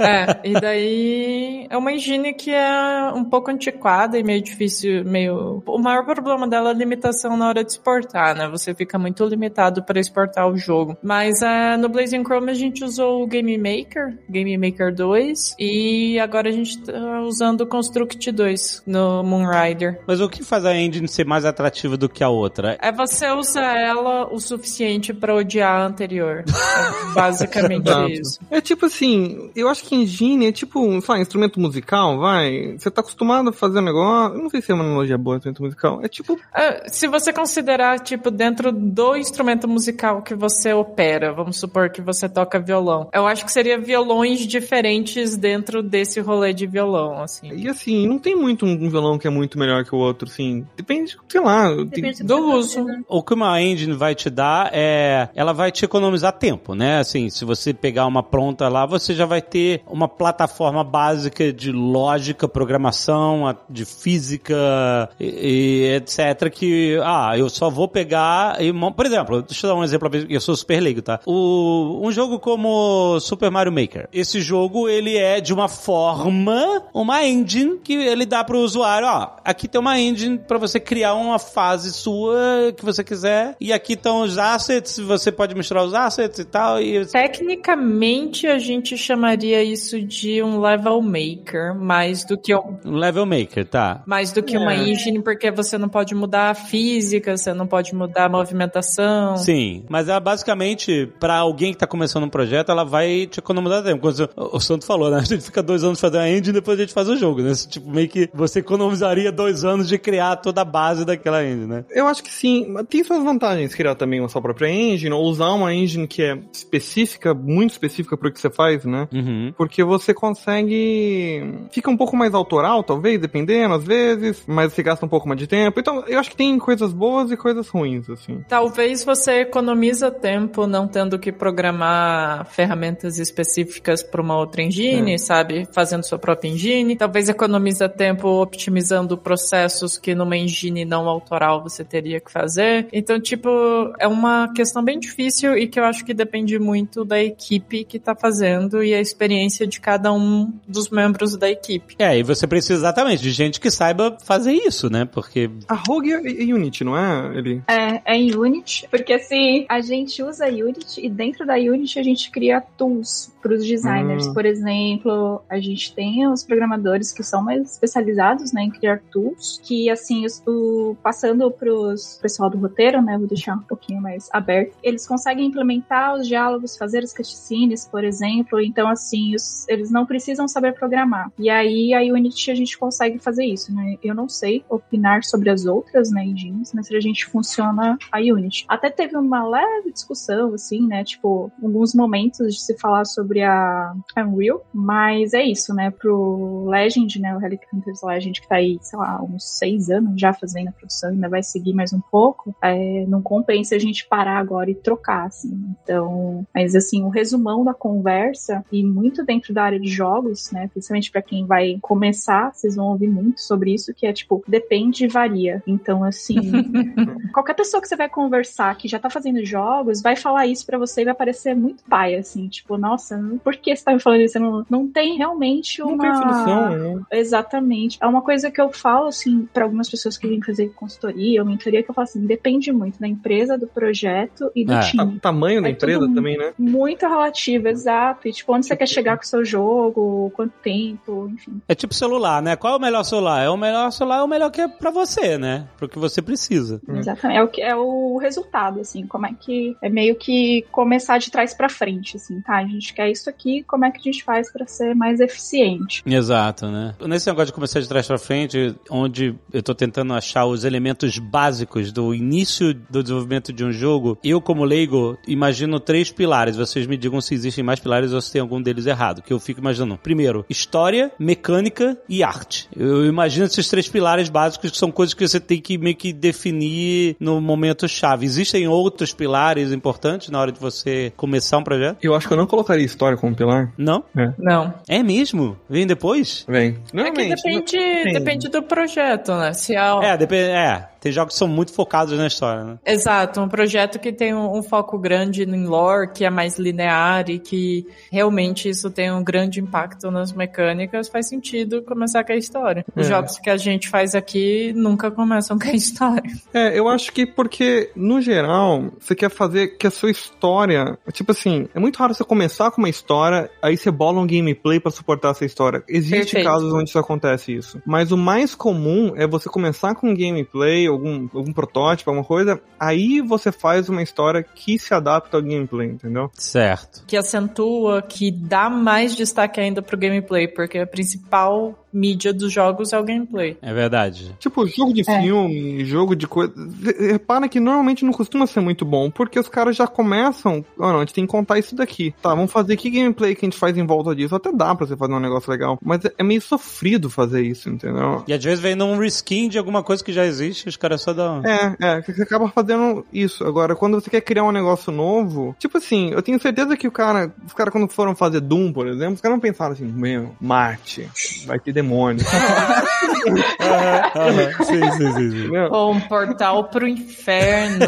Aí os caras falam tipo de que- gameplay. É, Tipo de não, gameplay, que exato. perspectiva a gente usa pra contar essa história? E, e vamos fazer a já sei, bota a arma aqui pra poder dirigir o jogador. Não, os caras fizeram a arma, tira, explode, depois falam, não, já sei. Quem te bota pra matar? Bota uns demônios, mano. Entra a questão do depende, varia. É, É. Eu acho que aí nos seus pilares, acho que trocaria a história por escopo. Opa, é bom. Acho que esse é o lance, assim, porque a gente, quando chega em um momento de desenvolvimento, né, você tem esse, tá, o que, que a gente tem que cortar pra conseguir lançar na data que a gente queria, ou qualquer coisa do tipo, assim. Aí, depende do jogo, né, olha aí essa palavra, por favor, contem enquanto a gente vai falar ela. A gente corta o escopo, por exemplo, né, então acho que entra mais nesse ponto, assim, do que história em si. É, isso faz sentido. Porque escopo você tem que, tem que definir logo de cara. Porque, Isso. realmente, senão, tipo assim, você não sabe que tamanho de negócio que você tá fazendo. Vai que você quer fazer um jogo gigantesco, quantas pessoas vão precisar, sabe? Ajuda a definir time. Isso é bem comum com pessoa que tá começando, né? Vou fazer aqui meu primeiro jogo, então vou fazer um shooter online, multiplayer,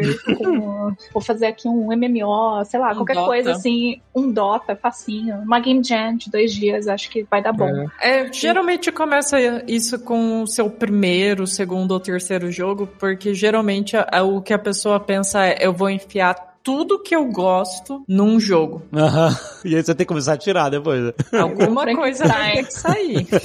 É, eu sempre falo, tipo assim, tipo, ter ideia boa não é muito difícil, assim, tipo, ah, fazer um MMO de Pokémon, pronto, é bom. Mas, assim, é muito difícil fazer, assim, o de que é difícil é você conseguir uma ideia boa que você consegue fazer. Isso é foda. É que você consegue É. juntar um time e fazer, sabe? Tipo, que é fazível de alguma maneira. Isso é difícil. Então, acho que aí que tá um negócio, assim, achar um escopo que suporta a tua ideia. Eu acho que isso entra também no quesito experiência, assim, tem coisa que realmente, assim, a gente não consegue pular essa etapa, apesar de, né, tentar, sei lá, estudando, vendo vídeo, conversando com game devs, eu acho que você testar ali o seu limite, ver o que que você consegue, o que que seu time consegue também, então esse é um lado, assim, que eu recomendo muito o pessoal, né, tipo, mais novo, fazer game jam, que ali é o momento que você testa tudo, assim, e é rápido, né, então você é o, como é que fala? Você falha rápido, né, então falhar rápido você consegue ter uma análise ali do que, que deu certo e o que não deu e vai melhorando isso ao longo, porque assim, tem jogo que você demora, sei lá, 5, 10 anos pra fazer, imagina, se tiver experiência disso, assim, não recomendo, assim, nesse ponto, você só ficar fazendo um jogo de muito tempo sem fazer pequenos projetos, mas aí também, de novo, né, vai de cada perfil de cada pessoa? Mas um Game Jam é tipo um hackathon? Isso. É, Hum, tá.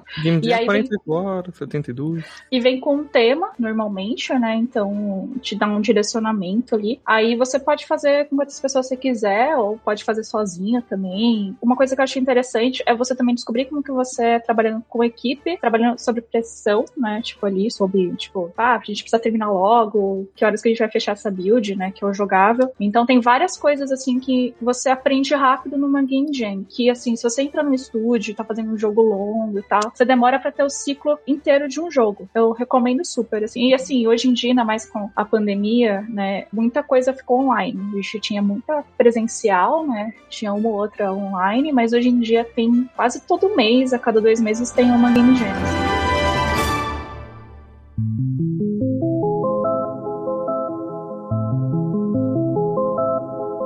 Como produtoras, vocês acham que uma vez que esses escopos são definidos e aí se monta um time, ou então pode ser uma pessoa, duas pessoas, mesmo que seja um super diminuto, eu imagino que a maior custo de produção de um jogo tá no- em pagar o salário das pessoas que estão envolvidas. E aí, por isso, tempo é um fator que vai determinar né, o custo daquele projeto. Se você tiver X pessoas trabalhando por X tempo, você, as pessoas têm que ser pagas e, e isso vai fazer com que seu projeto fique mais caro, mais barato, etc e tal. E aí, dependendo, às vezes você está fazendo por paixão e aí você não, está pagando salário, mas você também está gastando horas da sua vida para pagar os boletos e, e as outras horas você gasta no jogo. Como produtores, vocês acham tipo assim, como que você define o projeto do início, meio e fim? Você tem que fazer um cronograma e tentar respeitar esse cronograma para que não fique mais caro do que a projeção de custo? Como é que funciona essa organização do projeto? Porque uma coisa é o sonho, outra coisa é transformar, é sistematizar o sonho em um ambiente de produção, né? Olha só, você tem duas produtoras aqui que estão acostumadas em destruir sonhos.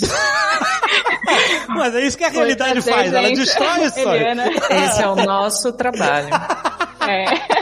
Boa. Que é o questionamento de a gente não saber mexer teste. A gente costuma pensar num projeto em três principais momentos: a pré-produção, a produção e a pós-produção, que funciona bem parecido como eu imagino que funciona aí no audiovisual, né? É, a pré-produção é quando a gente faz protótipo, a gente faz teste, a gente programa a engine inteira. Quadradinhos e bolinhas interagindo. É basicamente isso, né? Tipo, super esqueleto. Isso, e a forma que eu gosto de pensar também é o protótipo, ele não é uma réplica do seu jogo, ele é uma pergunta que você precisa de uma resposta. Boa. Legal. Então, pô, será que vai funcionar eu fazer essa mecânica principal de plataforma usando portais? Deixa eu testar aqui. Se funcionar, você segue. Ou Isso. funciona isso nessa engine? Ou será que é mais fácil eu usar outra engine? Esse é o momento que a gente testa todas as coisas, testa as ferramentas e faz um plano base do que vai ser o jogo, qual vai ser o tamanho, qual vai ser o escopo. Tudo isso entra na pré-produção. Daí, quando a gente tem mais ou menos a resposta para a maioria dessas perguntas, ou pelo menos para todas as perguntas que a gente consegue achar no começo, a gente entra na produção, que é onde tudo sai da linha e todas essas perguntas estão erradas e você precisa fazer novas perguntas e é, é o ciclo da vida. Mas quando você faz tudo e se você finalmente consegue sobreviver e finalizar algo que sequer lembra mais ou menos o que era o projeto inicial, daí você entra na pós-produção, que é quando você fala, beleza, acabou o conteúdo. É isso, agora eu tenho que corrigir os bugs, ou seja, agora vai mais 10 anos da minha vida. eu tenho que fazer testes, eu tenho que começar a pensar como que eu vou lançar isso pro mundo, porque assim, mesmo que seja um jogo grátis, mesmo que seja um jogo disponível ou em HTML5 que dê para jogar no browser, se você quer que as pessoas vejam, você não pode simplesmente ir lá no itch.io fazer o upload dele e falar disponível. E fim. Sim. Sabe? As pessoas não vão chegar nesse jogo. Então você precisa planejar como que você vai lançar, você precisa plan... E tudo isso entra na pós-produção. Muito resumidamente, é isso. Esse era o meu TED Talk, gente. Obrigada. É basicamente o que a CD Projekt Red vai fazer pelos próximos 20 anos com o Cyberpunk, né? Isso. Só É, pós A gente tem um meme dentro da área de jogos que é o, você tá ali no- no- chegando no final né, da produção, que dá aqueles 80%, né? Aí tem aqueles 20% que magicamente vira outros 80%. Exatamente. Exatamente. Ah, sim. Exatamente. E aqueles últimos 2%, é aqueles dois últimos 2% que nunca vai ficar pronto. Nunca, nunca acaba, fica lá e Que nunca carrega. Isso, é o loading do Windows. Porque assim, você é que nem aquele rolê de tipo, eu vou fazer metade do trabalho, beleza. Agora eu vou fazer metade da metade, beleza. Agora eu vou fazer metade da metade da metade. É, então isso você aí. nunca A chega no tartaruga de final. Arquimedes, mano, né? tem, um, tem um paradoxo ali. Você nunca Eu acredito em você, amiga. Eu não, não sei. É, mas tem uma profundo. Mas é, o o Celeste a gente achou que ia durar o quê? Três meses? Celeste era pra ter sido um projeto bem rapidinho, porque a gente tava, na verdade, fazendo o Skytorn, que era um projeto enorme, e aí o Celeste foi tipo a Mary e o Noel falando, ah, a gente fez esse prototipinho aqui no, numa Game Jam, vocês querem ajudar a gente só a Finalizar? dar uma polida? Em uns três meses a gente lança. A gente falou, legal, vamos. Nossa senhora, mal sabia a gente. Dois anos depois. Sério? Nossa. Literalmente. Mas, gente, é incrível, é incrível. Parabéns. Eu nunca participei de um projeto que ficou pronto no tempo que a gente achava que É. ia ficar pronto. Eu tava Sim. atualizando hoje, hoje não, umas duas semanas atrás, os documentos do Moonrider que a gente apresentou pra publisher, daí eu tava olhando, ah, legal. Era pra gente lançar em janeiro de 2021. Legal, muito bom. e a gente tá tipo, nossa, se acabar em 2022 já vai estar tão bom. É. Tá lindo demais, meu. Deus. Então, mas isso não vai fazendo o projeto ficar cada vez mais caro? Vai, mas Sim. fazer o quê, né? Sim. É por isso que a gente nunca estima o preço fazendo a conta de verdade. Aham. Meu, a gente faz assim com a publisher, tipo, ó, a gente acha que vai ficar pronto tal, e daí vocês precisam adiantar pra gente tal, e é isso aí.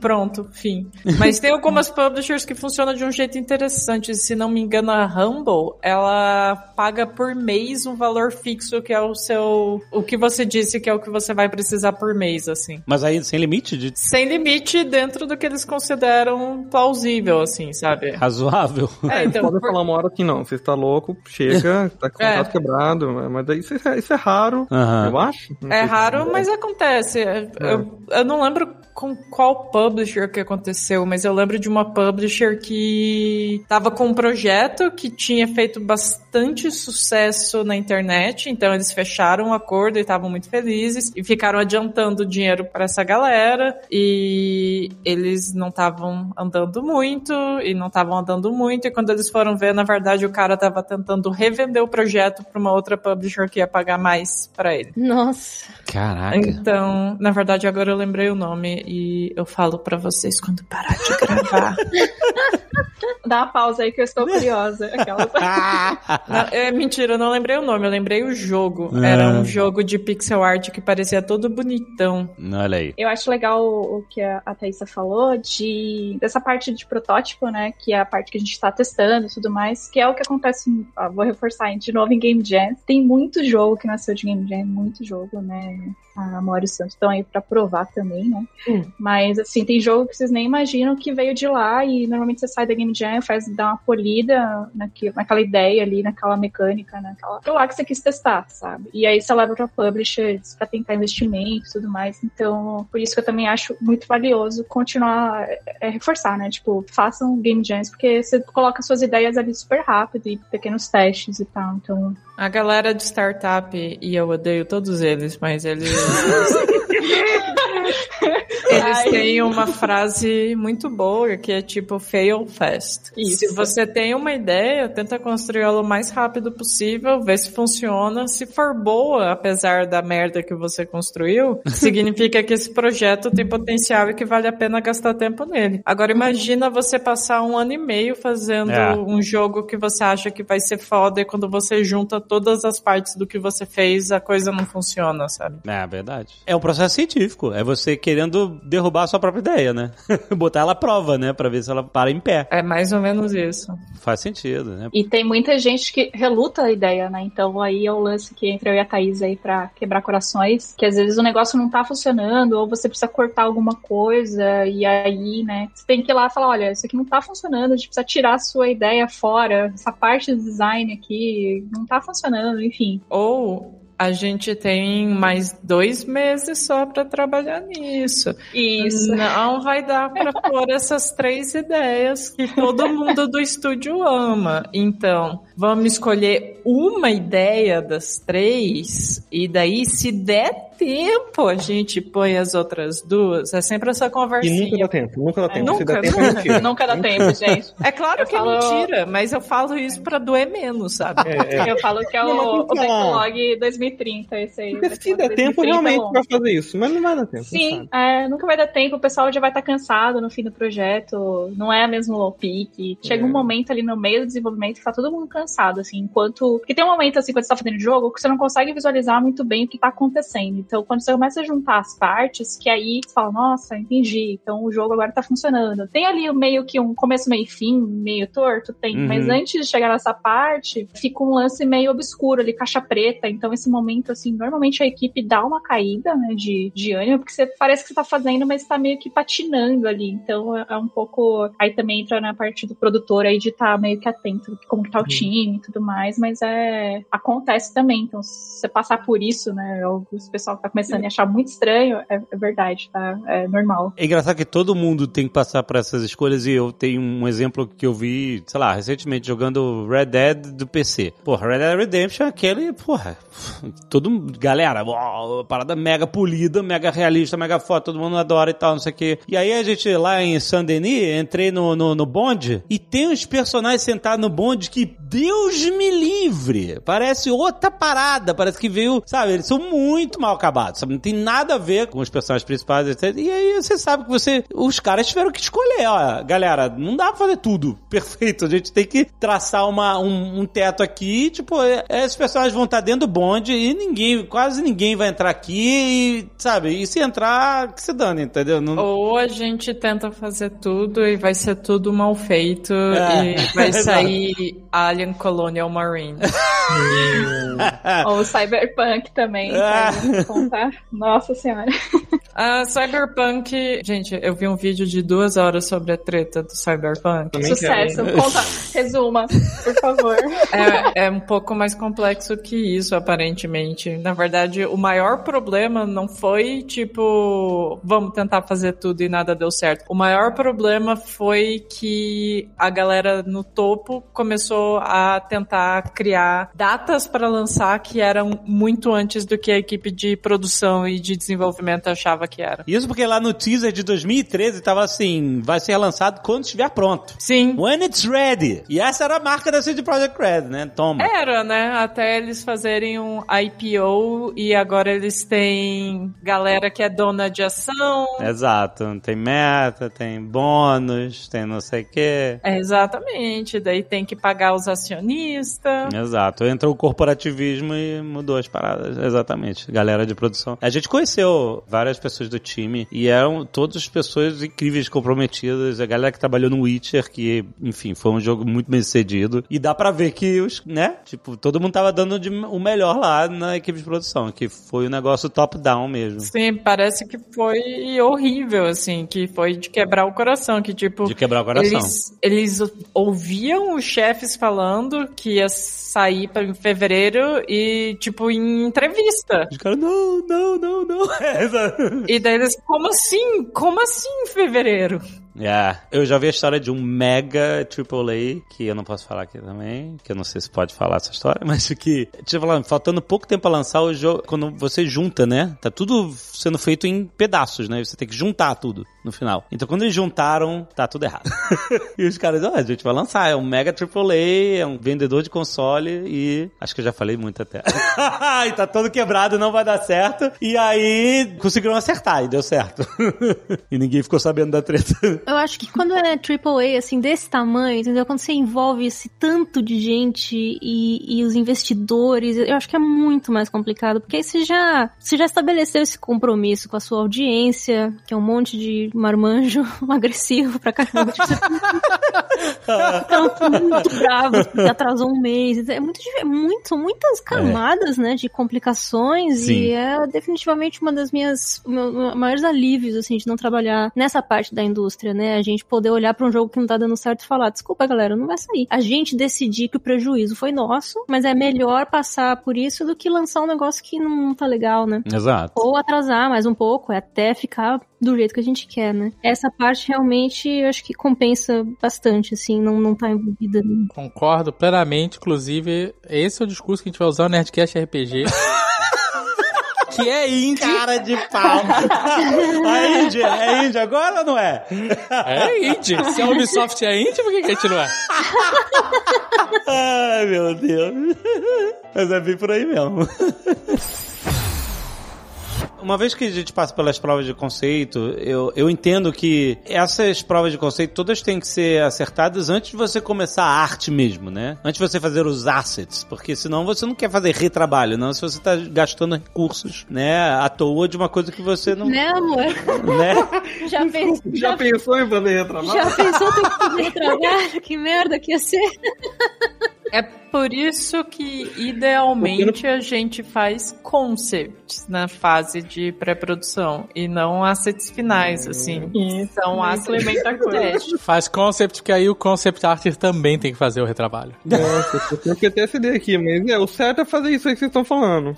O certo é. certo Em é isso. teoria. Em teoria Concordo. é isso que a gente faz. Mas não é assim que vai, mas é, é o que devia ser feito. É normal que esses conceitos iniciais sejam todos feitos com placeholders, assim, você pega uns assets de graça na internet e, ah, beleza, vou botar aqui o moranguinho, por exemplo, moranguinho celeste, tá lá o moranguinho. Ah, eu não vou fazer o moranguinho, vou pegar um, sei lá, um JPEG de morango É, te te- te dá quadrado, né?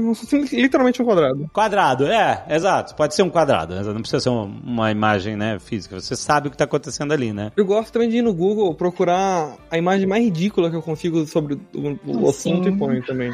Eu ponho, sei lá, eu escrevo anjo lindo, aí eu ponho assim, sabe? Inclusive, quanto mais feio, melhor, porque você lembra de trocar. Isso. É. Ah, boa! Sim, gente, deve ter muito jogo que saiu com asset de. que era placeholder, assim, total, total. Se ele é Caraca. meio parecido, sim. Nossa, possível, hein? Você esquece mesmo, porque é o lance lá, você tá testando, você tá vendo o jogo todo dia, e fala e quem vai passando, já ficou viciado, sabe? O seu, Sim. seu olho e tudo mais. Então, tipo, é comum mesmo, assim. É isso. eu- a gente também, a gente coloca umas coisas bem, bem específicas, assim, pra lembrar, umas cores totalmente distantes, enfim. O Danilo sempre desenha um pinto pra pôr em Isso. coisas que precisam trocar. Danilo deixa algum. Olha o perigo desses assets.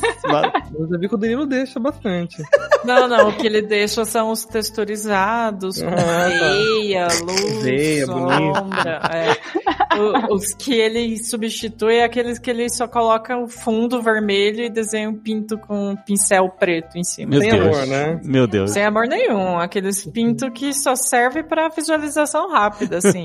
Entendi, entendi. sem nenhum amor envolvido. Nossa, mas eu, a gente refaz muita coisa, na realidade, na, na XOK lá, no geral. Assim. Eu não sei, porque a gente devia fazer mais placeholder, mas a gente acaba fazendo, a gente empolga, aí a gente faz as coisas final, aí a gente vê que não funciona, aí tem que refazer tudo. Daí tá no tamanho errado, daí tem que É, dar nossa, resize. o tamanho errado em pixel art é a coisa mais triste da história. Sim, porque você dá resize e nada Não dá. funciona, mas daí você vai lá refazendo. Eu acho que no caso do Earthblade, o que tá sendo mais complicado, o que tá rolando muito retrabalho, é quando a gente vai ajustar, por exemplo, a colisão do, do personagem e vai tentar deixar o negócio bem, bem gostosinho, assim, de controlar. Às vezes, assim, é questão de um pixel ou dois que não tá batendo, entendeu? E aí, Uhum. um pixel ou dois no boneco, que é um pixel art, é o, é o rosto inteiro dele. É, tipo, um negócio Exatamente. É, Uhum. vai Então é- fazer 100 frames. Exatamente. Então, pra esse tipo de ajuste no controle, tá difícil usar placeholder, porque é uma junção de tudo, tem que funcionar perfeitinho. Né? Então, já que vocês mencionaram pixel art, pixel art se tornou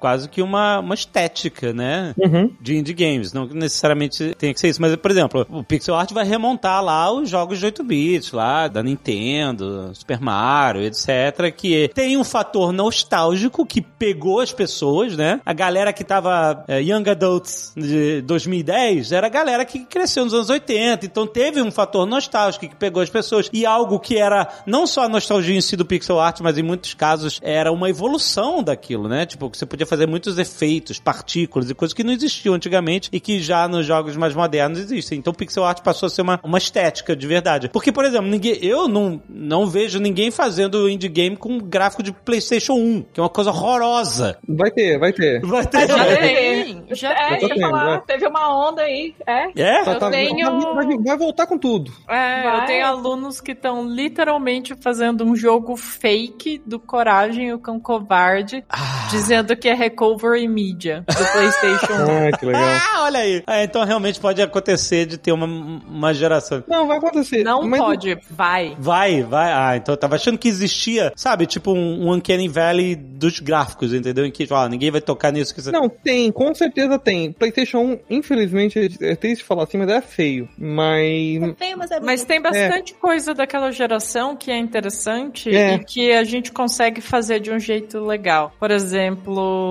64 sem silicone na tela. Sim. Se você tirar o filtro horrível que vem com 64. É, então, o que eu acho é o seguinte, se você conseguir, que eu vejo como a galera tá tentando fazer cada vez mais, mas é o seguinte, é tentar fazer um jogo não como era o PlayStation 1, mas como a gente lembra que o PlayStation 1 era. Você tá basicamente falando, vamos fazer a nostalgia apenas pela nostalgia? Não, não, não, não, mas fazer um troço que é, que é tipo a memória no PlayStation 1, ou seja, que é um gráfico meio abstrato, mas não feio, entendeu? E é muito difícil fazer isso, eu acho que a galera não tá conseguindo fazer isso muito ainda. E sem que- epilepsia, né? Que É, o Playstation ele não conseguia calcular as linhas direito, então É. ficava tudo tremendo o tempo todo. É. Assim, eu sofri um pouco, eu tive uma dor de, por exemplo, ver esse. Quando o 3D começou a realmente a imperar a- a- os novos jogos, eu sou um mega fã da série Monkey Island, sabe? Foi um dos meus primeiros jogos que eu joguei e, enfim, Guybrush Threepwood, meu, meu pirata favorito. O Monkey Island foi evoluindo junto com a, a tecnologia, né? Ele começou num um EGA feião e, e aí foi melhorando, teve versões até novas do Monkey Island 1, 2. O 3 já era desenhado, sabe? Não era pixel art, né? Era, era realmente cartoon. E foi quando eu achei que chegou ao máximo de, pô, essa arte é incrível, ela tem tudo a ver com esse mundo e pra mim definiu o mundo. E aí o Monkey Island, depois do 3, no 4, já era tudo 3Dzão e aquele 3Dzão meio, né, abstrato, como você falou. E eu achei que perdeu totalmente a personalidade. Eles fizeram um 3D porque era parada, era moda, tinha que ser 3D. E aí ele perdeu um pouco da personalidade dele, entendeu? A publisher não ia deixar, né? Não, o Monkey Island 3, ele é atemporal. Você joga ele hoje, ele ainda é lindo. Isso. Ele é lindo. Exato. E o 4 não. O 4 parece um jogo mais antigo. Mas dá pra fazer isso com 3D também. Você pega, por exemplo, o, o Zelda, o Wind Waker? Wind Waker. O Wind Waker, ele é 3D,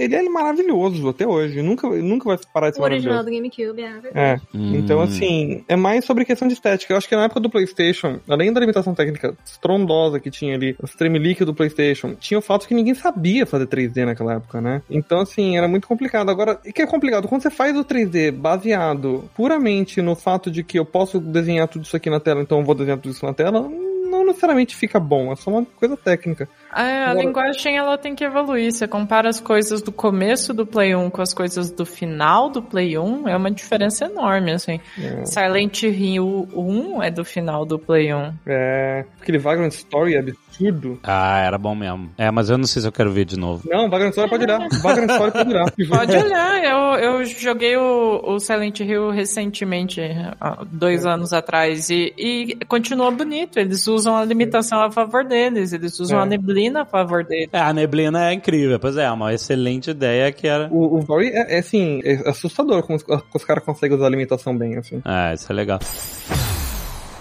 O pixel art sendo estabelecido muito como uma coisa nostálgica e etc. Na visão de vocês, essa incidência tão grande de pixel art em, em indie games se dá porque é um asset mais, desculpa, eu não quero ofender ninguém, fácil de fazer, mais simples, mais rápido ou não? Cancelado. Cancelado. Eu juro que é uma pergunta honesta, eu não sei. eu tô- Absurdo.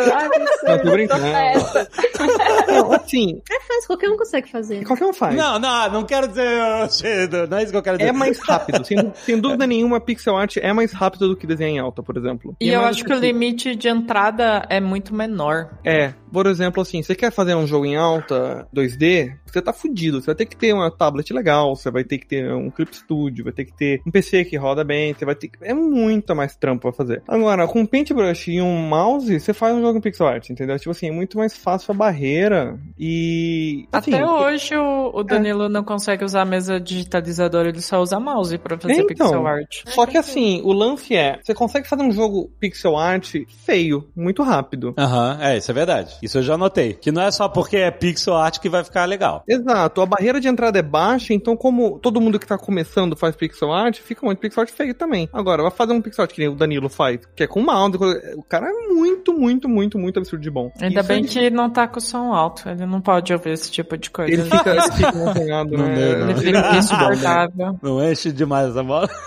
Isso daí dá muito trabalho ali pra se chegar no negócio. Ou seja, é como qualquer mídia. Eu, eu acho assim, eu, por exemplo, eu não faço pixel art pra ser retrô. Meu pixel art, no geral, não é retrô, assim. Eu, eu não uso nenhuma limitação. É mais uma questão de estilo mesmo, assim. É... E é uma mistura de coisas. É porque é mais rápido e é porque é um estilo que, que eu gosto por uma série de motivos também, né? E também tem aceitação, né? As pessoas. Isso também é um fator. Pra mim, não. Porque, não, mas, por exemplo, deixa eu dar um exemplo. A boca de linguiça, sabe qual é? É, hoje toda animação é a boca de linguiça. Aquele sorriso que parece uma linguiça com os tracinhos que são os dentes. Como é que é o nome daquele desenho do...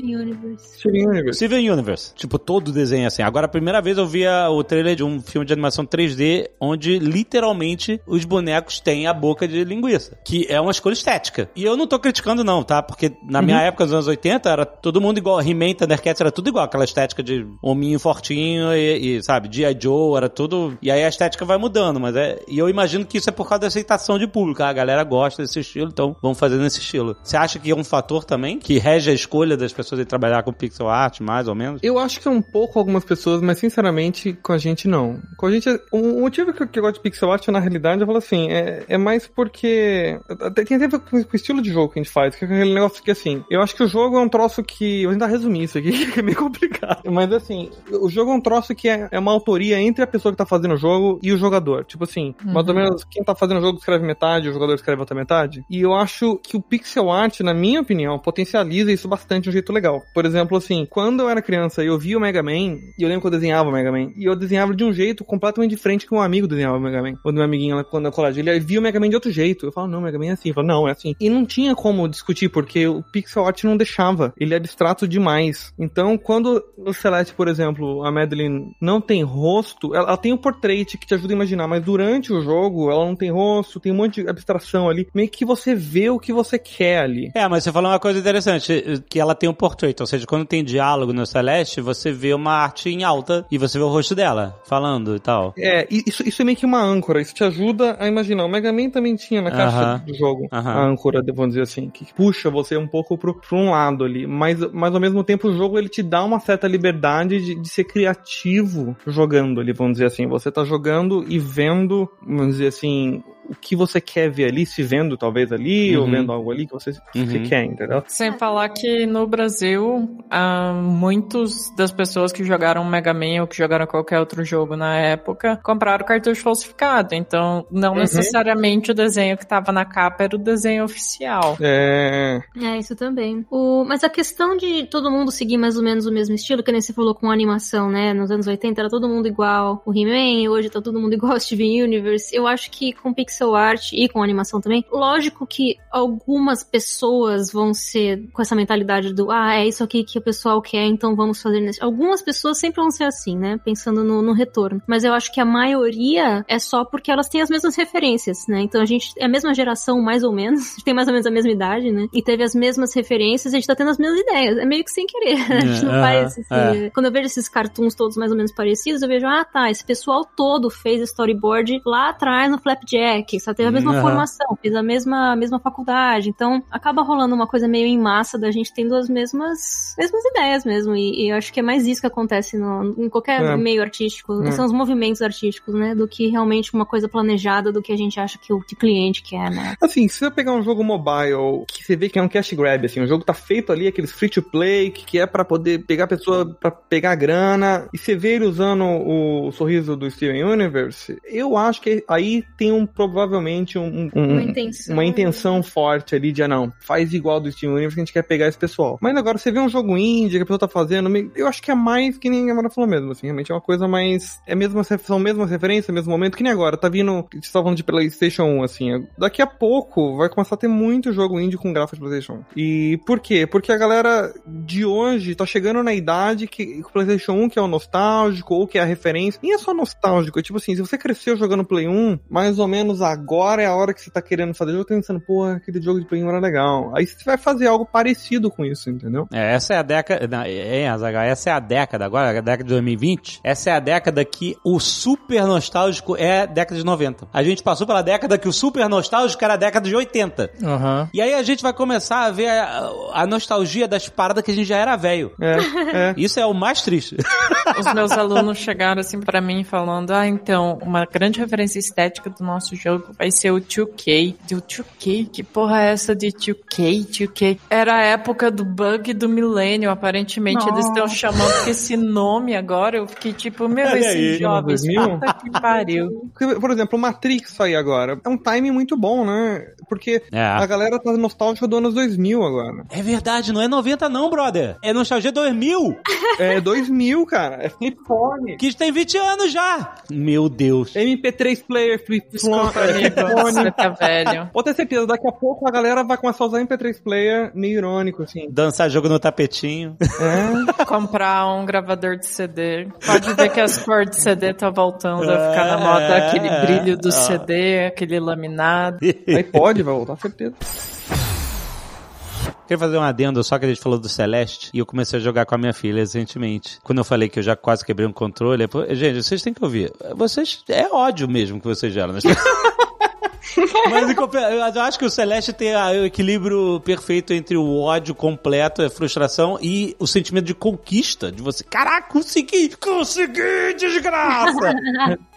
Aí, tipo, tem. Eu tô numa fase que já é muito. Minha filha tem 7 anos, então o jogo é, é mais avançado, né? Tem que ter timing, tem que ter rapidez, bastante agilidade. Então ela ainda não. Ela começa a jogar nas partes mais simples, e quando chega, fica mais complicada, ela dá o controle pra mim. Ai, meu Deus. não Ela tem um negócio que eu não sei se no Brasil já virou moda, que é um negócio chamado Pop-It, que é um, é um plástico bolha eterno. Eu acho que virou assim, acho que é um, é um, é um bagulho colorido. de- É um bagulho colorido que tem umas, umas bolinhas que você aperta, ela faz um. Ela faz a barriguinha pro outro lado. Aí você vira. E tem no formato do Among Us. Tem, tem forma de tudo. Eu vi no metrô, no metrô, estão vendo no metrô já. Procura na internet assim, Pop It. Você vai ver é um milhão de formatos disso. Formato de unicórnio, de coração, de, de mangas, de tudo. E aí ela tem, ela, ela gosta disso e tal. E aí, a- quando ela me dá o controle, ela fica com uma dessas cartelas e ela fica apertando a bolinha a cada morte minha. Aí, olha, falta duas pra virar a cartela. Aí Eu, não, aí eu tento fazer a fase sem virar a cartela. Ei, virou a cartela. É muito fofo. Celeste é uma, é uma coisa incrível e, e tá sendo uma experiência muito legal. Ai, que legal. Mas aí eu quero perguntar justamente sobre isso, dificuldade, né? Uma coisa que tem que ser extremamente testada, né? Porque às vezes, como eu falei, o Celeste eu acho que tem um equilíbrio muito incrível entre você chegar assim, não, isso é impossível! É impossível! e aí você, calma, vamos lá, vamos pensar. Aí faz, repete e tal, isso aqui, de repente você, caraca, você, claro que era possível, né? E eu imagino que achar esse equilíbrio deve ser uma coisa muito difícil, não só no Celeste, mas a opinião de todos vocês, com a experiência de vocês. Como é que isso é só com teste, teste, teste, grupos de teste, outras pessoas, ou, ou é uma coisa mais intuitiva de vocês mesmo, achar esse equilíbrio? É difícil mesmo chegar nesse balanço, porque, que nem como a gente já conversou mais cedo hoje, né? A, a pessoa que tá programando, ela acaba ficando tão acostumada que nada mais é um desafio naquele design, né? Ela fica fica muito boa no próprio jogo. Então, a Mary, quando eu tava testando as coisas do Celeste, eu lembro no, no começo, aquela parte que a Madeline corre atrás da Madeline e ela tá fazendo os mesmos movimentos que você tá fazendo, né? Nossa, nossa, louco isso. Muito, muito bom.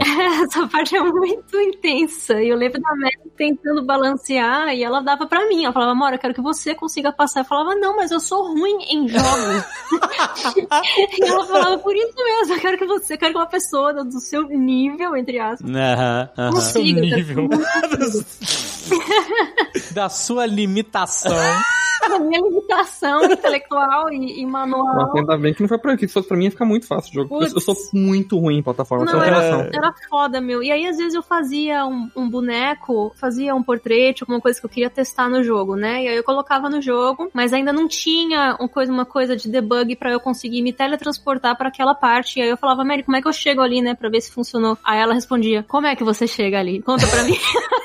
ela queria, ela ficava usando isso pra testar o jogo em mim. Ih, boa, boa. Eu falava, não, eu não vou testar essa merda agora. Só me fala como é que eu chego ali. Pra eu ver se o negócio que eu fiz funcionou ou não. Então, assim, toda oportunidade de testar, né? Com todo tipo de pessoa. Mas uma coisa que é muito característica desse tipo de design, que pelo menos a Mary e o No estão acostumados a fazer faz muitos, muitos, muitos anos, é você fazer de tudo pra que o jogador não sinta que ele foi traído pelo jogo, né? Então, se você morre, você sente que é porque você fez algo errado. E é por isso que quando você consegue passar a fase ou a tela, você tem essa sensação de conquista que você falou. Você conseguiu isso sozinho, né? É. Você nunca sente que, puta, era pra eu ter conseguido, mas o jogo me fudeu, entendeu? Isso é muito difícil de fazer. E, e você, faz, você só atinge isso se você tiver controle sobre a física, sobre tudo na sua engine, que você consiga ir e mudar bem minuciosamente pra ajudar o jogador. Então, por exemplo, a Madeline tem um tempinho que ela flutua ali, né? É, tipo, ela não cai da plataforma assim que ela tá fora da plataforma. Tem um, um que a gente chama de tempo do coiote, que é tipo, você sai da plataforma, você tá flutuando ainda um É. pouquinho antes de cair, né? Você pode Ou então, pular, né? você pode pular ainda. Ele conta como se tivesse um chão ainda, mais um pouquinho do que você tá percebendo. Ou então, pra ela conseguir se agarrar e terminar de escalar, tem também um chorinho ali, um pouquinho mais do que deveria se a gente estivesse usando uma engine que já foi pré-feita, né? Então, milhares desses pequenos truquezinhos que ficam imperceptíveis pro nosso cérebro, mas a- as mãos sentem, assim, o nosso, nosso corpo consegue sentir que o jogo ele tá te ajudando, ele não tá te traindo nesse sentido. Eu acho que é o- uma das coisas mais importantes quando você tá fazendo um jogo nesse estilo, que é de, de ser desafiador, né? Ah, muito bom.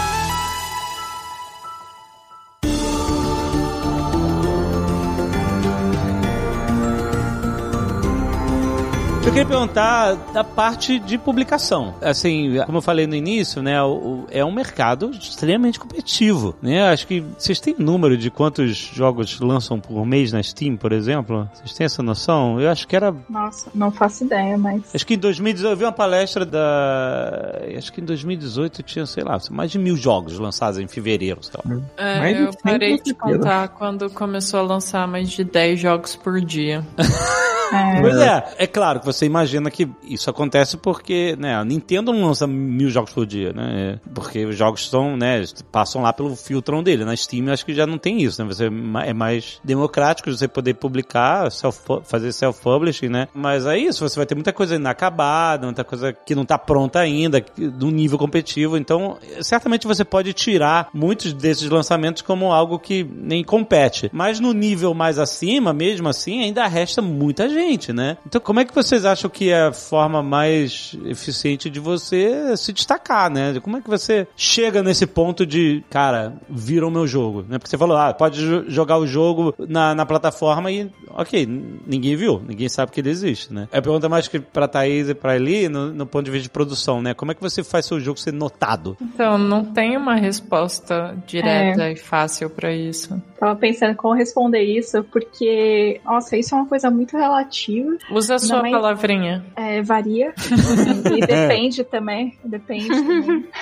Eu acho a Steam um pouco injusta hoje em dia, né? Não sei se um dia foi, mas enfim. Eu acho que também tem um lance de avaliação, né? O seu jogo vai ganhando destaques, como as pessoas avaliam, né? E também se elas avaliam, ah, não gostei, cinco estrelas, ou o contrário, né? Muito legal dar uma estrela, assim, nessa pegada. É que, de novo, né? Varia o, o quanto você tem de dinheiro para investir em marketing, para investir em o quanto a publisher quer publicar. Tem publisher que nem paga esse lado, você tem que tirar da sua conta, sabe? Então é bem complicado, assim, esse lado de, pelo menos na minha experiência, né? Vocês acham que o, universo dos streamers e tal faz diferença? Porque tem o exemplo lá do, do Among Us, né? O jogo tinha sido lançado, ficou dois anos lá, parado, quieto, ninguém notando muito, e de repente explodiu porque entrou no, no hype, porque começou, os streamers começaram a fazer, e é divertido, e aí engatou, né? Um, e aí virou um efeito de rede, né? Quanto mais gente jogava, mais gente atraía, quanto mais gente atraía, mais gente jogava, e, e explodiu o negócio. É a mesma coisa que foi o Flappy Bird antes. Sim, streamers influenciam pra caramba, youtubers influenciam pra caramba, a mídia tradicional influencia pra caramba. É tudo possível, tudo pode ajudar ou piorar a sua capacidade de ser encontrado por quem é seu público-alvo, sabe? Eu acho que é uma mistura de coisas, né, também, assim, tipo, acho que tem, tem muita sorte envolvida, com certeza, tem muita sorte. Eu acho que é uma mistura de coisas porque é o seguinte, quando você lança um jogo, você se coloca, tenta se colocar, você tá rolando um dado, assim, lógico, se você não rolar esse dado, você nunca vai, nunca vai conseguir... Nunca vai ter nenhuma chance. É, mas assim, é a mistura, se tiver feito um negócio legal, um jogo legal, que tiver funcionando, com um público, e tiver rolar, tipo, testado, sei lá, tentado vezes o suficiente, acho que eventualmente alguma coisa acontece e você começa a aparecer mais. É meio que uma mistura de coisas, eu acho. Pra ajudar, assim, né, quem tá ouvindo, né, porque a gente tá meio vago e, e é assim mesmo, né, tá tudo bem. Acho que vale você ir atrás de pessoas com jogos parecidos com o seu e ver como que foi o processo dessa pessoa de lançamento e como que foi, assim, pra você ter uma referência. Aquele jogo que é parecido com o público-alvo do seu jogo fez essa movimentação, sabe? Então é por isso que a gente tá batendo aí um pouquinho na tecla de, ah, varia, né? E, e ver como que foi essa jornada. Porque aí te, também te dá uma luz, né? De como direcionar. Porque tem o lado, lógico, orgânico, né? Que, e tem um monte de jogo muito foda que, assim, a gente acaba nem vendo porque acabou caindo nesse limbo, sabe? Então é um pouco. Esse lado aí da área de jogos é bem justo, assim, né? Isso que a gente nem tá falando do mercado mobile, né? Que é o outro.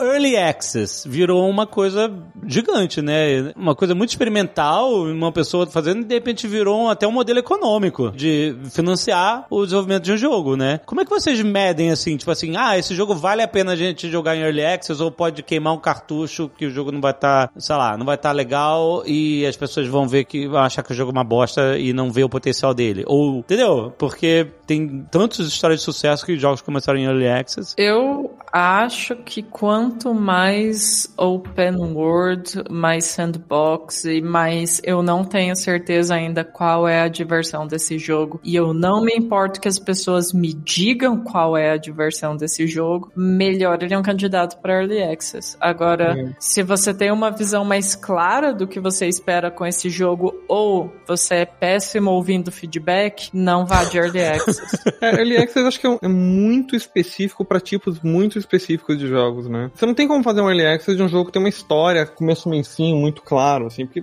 não tem nem E se como, você né? faz, as pessoas que compram não jogam no Early Access. Então, É, é inútil. É. Agora, um jogo que tem muito sistema e pouco, tipo, muito sistema dinâmico, costuma combinar também com Early Access, sabe? Que jogo que dá, tipo, Factório. Factório, perfeito. Don't Starve foi ótimo pra Early Access. Até Hades, que tem uma história bem sólida, mas é tanto sistema que combinou, né? É, é. Hades achei que, assim, tá, tá na, na beirada do que Tá na combinou. beiradinha. É, mais história que Hades, aí já não pode, já, já fica meio, acho que tá não... estranho. É. ah, eu eu, acho posso. que o melhor, o melhor exemplo é Minecraft, que embora não existisse o sistema de Early Access, foi o que aconteceu com o jogo, né? Ele, o Notch postava num fórum e ficava pegando feedback dos jogadores. Ah, A gente na Rogue, a gente tem, aí eu posso opinar um pouquinho mais, porque o nosso jogo tá em Early Access, né? Ele vai entrar, na verdade, né? No ano que vem, no segundo semestre. E assim, é um jogo que é cop, é shooter, é RPG e, e jogo de loot. Então, assim, pra gente compensa colocar em Early Access, né? Porque também já tá esse longo período de produção. E depois que a gente colocar em Early Access, né? Vai, depois que lançar, ainda vai ter atualizações. Então, Uhum. assim, é importante mesmo esse lado aí, confirmando, né? Validando, enfim. Que é isso, assim, a gente vai receber, ver como o público age, enfim, né? A gente tem nossos founders também, que a gente solta build pra eles e recebe o feedback deles, né? Então, quando o jogo é muito, que nem a Thaís falou, né, grande, assim, é importante, eu acho, assim. Mas, de novo, né, é isso, varia mesmo do, de qual é o seu produto, né? O que, que você quer de resposta com ele e se você é bom em ouvir feedback, é muito importante essa observação. Mas vo- vocês acham que é- o público de Early Access é um público que é mais focado em dar feedback, em participar da construção do jogo e tal, do que o público final de um jogo completo? É, porque assim, tem muito jogador que gosta de participar e de ver como tá sendo o desenvolvimento do jogo, assim, né? É, como que tá o andamento. Lógico que tem, né, aquele lado cobrança, né? Então,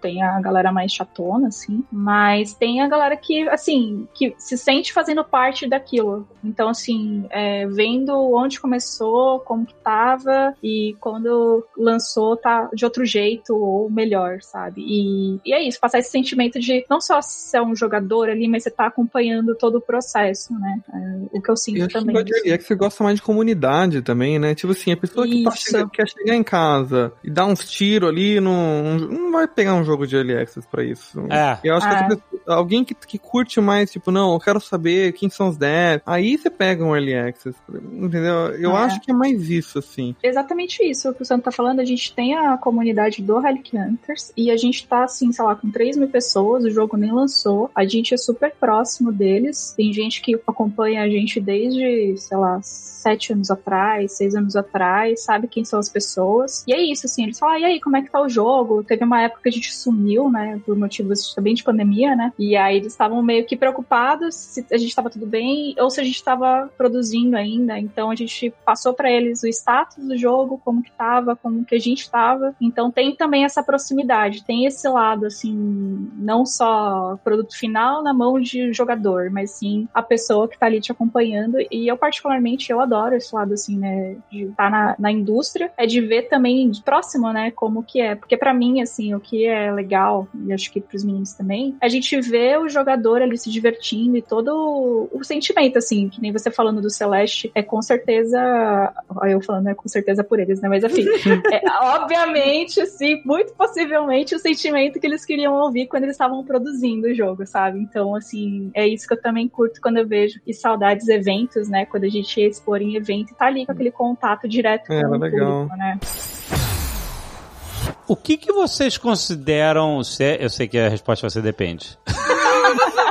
Depende, varia. Depende, Maria. Vamos tentar nos aproximar de uma, de uma resposta que vocês poderiam considerar que o jogo fez sucesso ou não fez sucesso, flopou, sabe? O que, que é o sucesso de um indie game? Vocês medem em, em quantidade de cópias vendidas e. Pra mim, sucesso sempre foi eu ver o meu trabalho, assim, na internet sem querer. Orgânico, né? É, ver um, um desenho meu ou um fanart, mas não foi enviado pra mim por um amigo, ou Ah. não foi um amigo que postou. Tipo, random aparece na minha frente, fala, ah, beleza. Ah, legal. Conseguimos. Não, e certamente pra percepção do artista envolvido e tal, é, né, a coisa mais legal.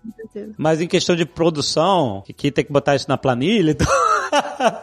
assim, um break-even é um sucesso pra um indie game? Então, depende do que você fez ali na pré-produção e o que você quis com aquele projeto, né? E se você alcançou aquela meta, nossa, né? E depende de quem está envolvido no projeto e qual é o local do projeto dentro do seu estúdio, assim. Uma vez, acho que foi o pessoal da Tiny Build fez um, um, um textão explicando como funcionava publicar um jogo para eles e como um jogo que break-even, na verdade, é um prejuízo para eles. Ah, é? porque, é? porque eles trabalham com mobile, então só break-even não é o suficiente Ah, para tá. manter os flops e manter a produção em projetos novos. Agora, pra gente, pra gente, não. O ideal é que seja mais que break-even, mas sei lá, tá pagando as contas, sabe? É isso aí. Massa. É, eu acho que pra, Ah. mim. a gente não pode né, ser hipócrita e falar que a gente não liga pros boletos, né? Que sim, É, a lógico. gente liga. Não, seria né? impossível. seria impossível, mas assim, só pra não ficar tão vago, né, de novo, pra mim, assim, é o lance de chegou na mão dos jogadores, né, e ver se eles estão fazendo amizades ou contatos ou se comunicam se achando ali por causa do jogo também, sabe? Então tem aquele lado, tipo, de comunidade, né, como eu tô mais pra, pen- é, tô pendendo pra esse lado, né, de a gente tem nossa comunidade, pra mim é muito legal ver essa interação quando as pessoas estão jogando jogos, assim. Então também Hum. tem, sei lá. Mas para a empresa é isso, de novo, depende, né, do que a empresa quer e tudo mais. Eu acho que financeiramente o, o- legal pra mim é sempre. Eu sempre penso assim: se esse jogo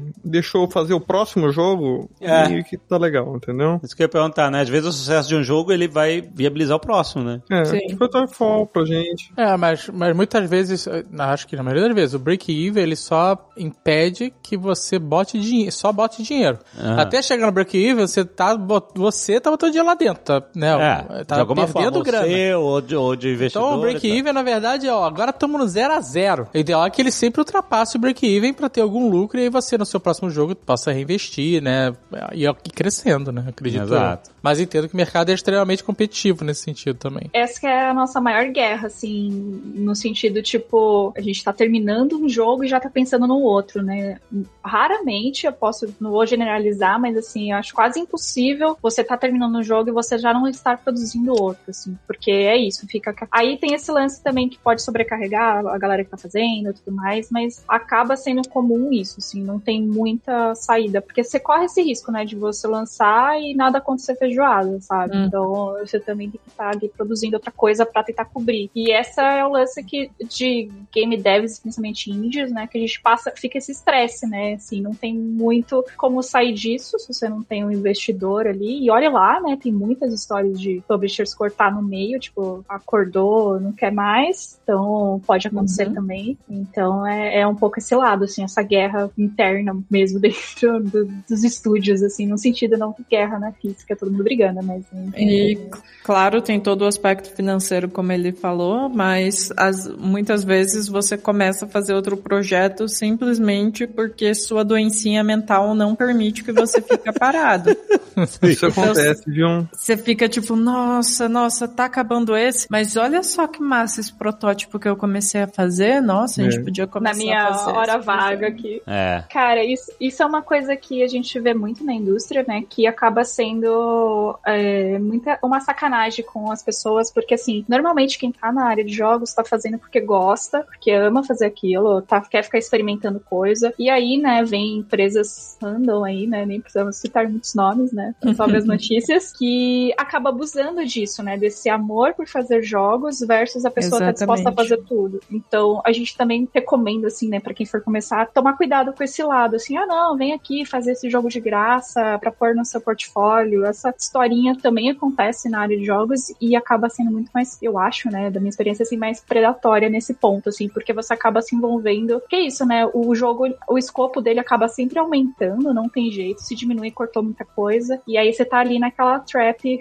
infinita, então tem que tomar cuidado também com esse lado, assim, que é bem comum fazerem isso mesmo. Por isso que é importante você ter a- na sua cabeça o que, que você quer com aquilo, né? Tipo, é, eu sei que o Celeste é um- uma mecânica muito foda, divertida, mas ele tem, então, tem uma história super importante também ali, contando, né? Então, atingir as pessoas nesse nível, às vezes, pro desenvolvedor é muito mais legal do que o retorno financeiro do jogo e tal. Tipo assim, ah, a gente fez um impacto na vida das pessoas, né? É, eu acho que, mas uma coisa meio que sem querer fica linkada uma na outra, né? Porque o, o sucesso do Celeste ter sido tão grande trouxe os dois, vamos dizer assim. É sempre meio que os dois juntos, eu acho. Porque se o jogo ele é bem sucedido o suficiente de, de popularidade, no caso ali, se o impacto dele foi muito grande, normalmente ele vai ter um impacto financeiro também. Então, é uma coisa meio que junta com a outra, eventualmente, eu acho. Ah, Uhum. querendo ou não, a gente acaba medindo o nosso valor pela, É. pela nossa capacidade de produzir riquezas na sociedade capitalista.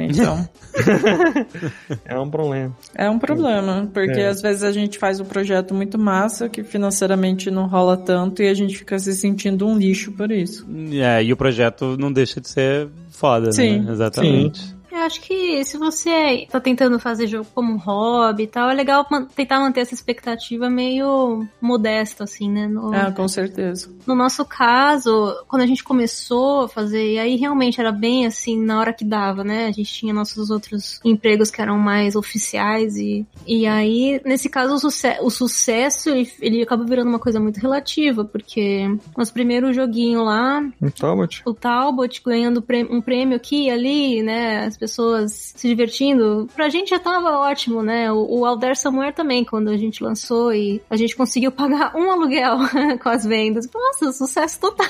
Tipo assim, tava muito bom. Não foi uma, ai meu Deus, eu estava contando com isso aqui pra salvar a nossa vida, assim, né? Tirar a gente. Tipo assim, não, não tinha essa expectativa do, de colocar todo esse retorno num, num projeto só. Era mais uma coisa de fazer porque, porque era legal fazer. E eu lembro de um relato de um cara falando que ele tava jogando Alder pra parar de fumar, pra tentar ajudar ele a parar de fumar. E na Caraca. época o Sam tava parando de fumar também. Então a gente ficou super emocionado com aquele relato, né? Uma pessoa que. Chorei um monte. Acabou de chorar, acabou de chorar, né? Caraca, que legal. Então, quando você tá com a expectativa mais assim, me- menor no sentido financeiro, essa- essas pequenas relações assim com jogadores específicos já, já é um, um puta sucesso, assim, interno, né? É. E também você pode precisar de espaço pra falhar no início, né? Eu já vi várias palestras no GDC dos caras falando, ah, cara, seu primeiro jogo vai falhar, sabe? Tipo, É. ou o segundo, o terceiro. É, o cemitério de jogo que a gente tem aqui é gigantesco, assim. A gente tem muito projeto que falhou, simplesmente. Assim, mas é Não, mas muito. não que lançou e falou, ele tá dizendo que Ah, lançou tá. É, a falhou. gente abortava bastante antes. É, não, não, mas pode ser que você aborte do início, Sim, mas se abortar na barriga é até melhor, porque daí você não É. gasta todo o tempo lançando ele, né? É, mas assim, mesmo lançando, eu sei, puta, fiz mó trabalhão e a parada não deu certo. Mas às vezes, assim, o seu quarto jogo vai dar certo. É, é.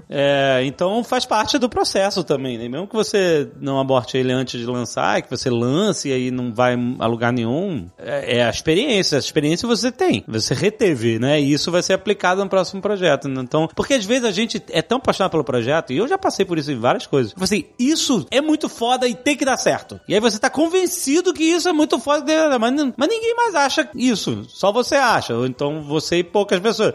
E outra coisa, o que é dar certo? Daí você começa a definir o que é dar certo para você, o que é dar certo para esse Isso. projeto. É, com certeza. Tá muitos mais fatores envolvidos no- nos indie games do que só a grana. A gente não, né? não é a EA aqui. A gente não tá colocando loot box nos nossos games. Ainda. Depende mas do eu- caso. Eu adoro largar projeto pela metade, viu? Tem um negócio que eu gosto, é começar um projeto e largar ele. Nossa, muito bom. O Pedro começa um jogo novo por semana. Eu acho uma delícia. No começo Eu do ia é perguntar muito se bom. você continua fazendo isso. Continua, Continua, mas assim, o que eu- o a minha regra toma é, eu sempre tenho um jogo que eu não abandono, que no caso é o é o Dwarf Blade, nem dá pra abandonar, que é um grupo. Que é o da, o da firma. É, da, Da firma, firma. da firma. Agora, os meus, eu tô abandonando tanto que eu quiser abandonar, assim, essa é a minha regra, entendeu? E até uma coisa que você abandona, às vezes serve de semente pra outra ideia. Ah, serve, com certeza. Você aprende muito, né? Ah, não deu certo dessa forma, mas, mas eu só posso juntar isso com uma outra ideia e pum, aí virou outra coisa legal. É porque assim, se eu não estiver fazendo um projeto que eu vou abandonar, vou estar o quê? Jogando Dota, vou estar.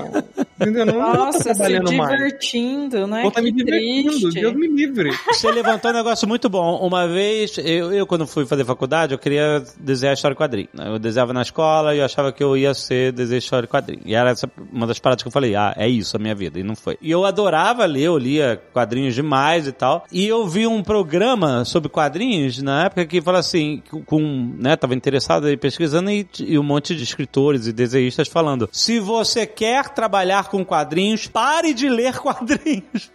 e era uma palavra meio desafiadora, tipo assim, claro que você tem que ler quadrinhos, você tem que estar inspirado, etc. Mas ele tá querendo dizer o seguinte, olha, você vai ter que abrir mão um pouco do seu lazer, você quer fazer isso porque você gosta disso como lazer, mas uma vez que você vai tomar isso como uma profissão, você tem que reservar mais tempo da sua vida para encarar isso como profissão e menos tempo para encarar isso como lazer. Faz sentido isso? Acho que faz todo sentido. Tem um negócio que eu sempre falo, assim, que, que é tipo assim, que eu já vejo muito antes que a galera tá começando. Tem muita gente que, que não, não gosta de fazer jogo. Não é aquela pessoa que quer fazer um jogo, ela quer ter feito um jogo. Aham, sei. É diferente, entendeu? A, a pessoa Ela quer. quer o glamour. Que é o glamour, é, exatamente. Quer ser o Exato. próximo Kojima. O processo. Mal ela sabe. é, Mas o processo em si não. Ela não tá nem aí pra isso. Ela quer ter feito esse jogo e pronto. Sim. E eu sinto assim, por exemplo, eu, eu gosto muito de fazer jogo. Então, por isso que eu faço os jogos que eu agora eu tô largando. Eu aceitei. Tô fazendo jogo pra largar pela metade mesmo, não tô nem aí. É, largo mesmo. E porque eu, eu gosto de fazer o jogo. Não,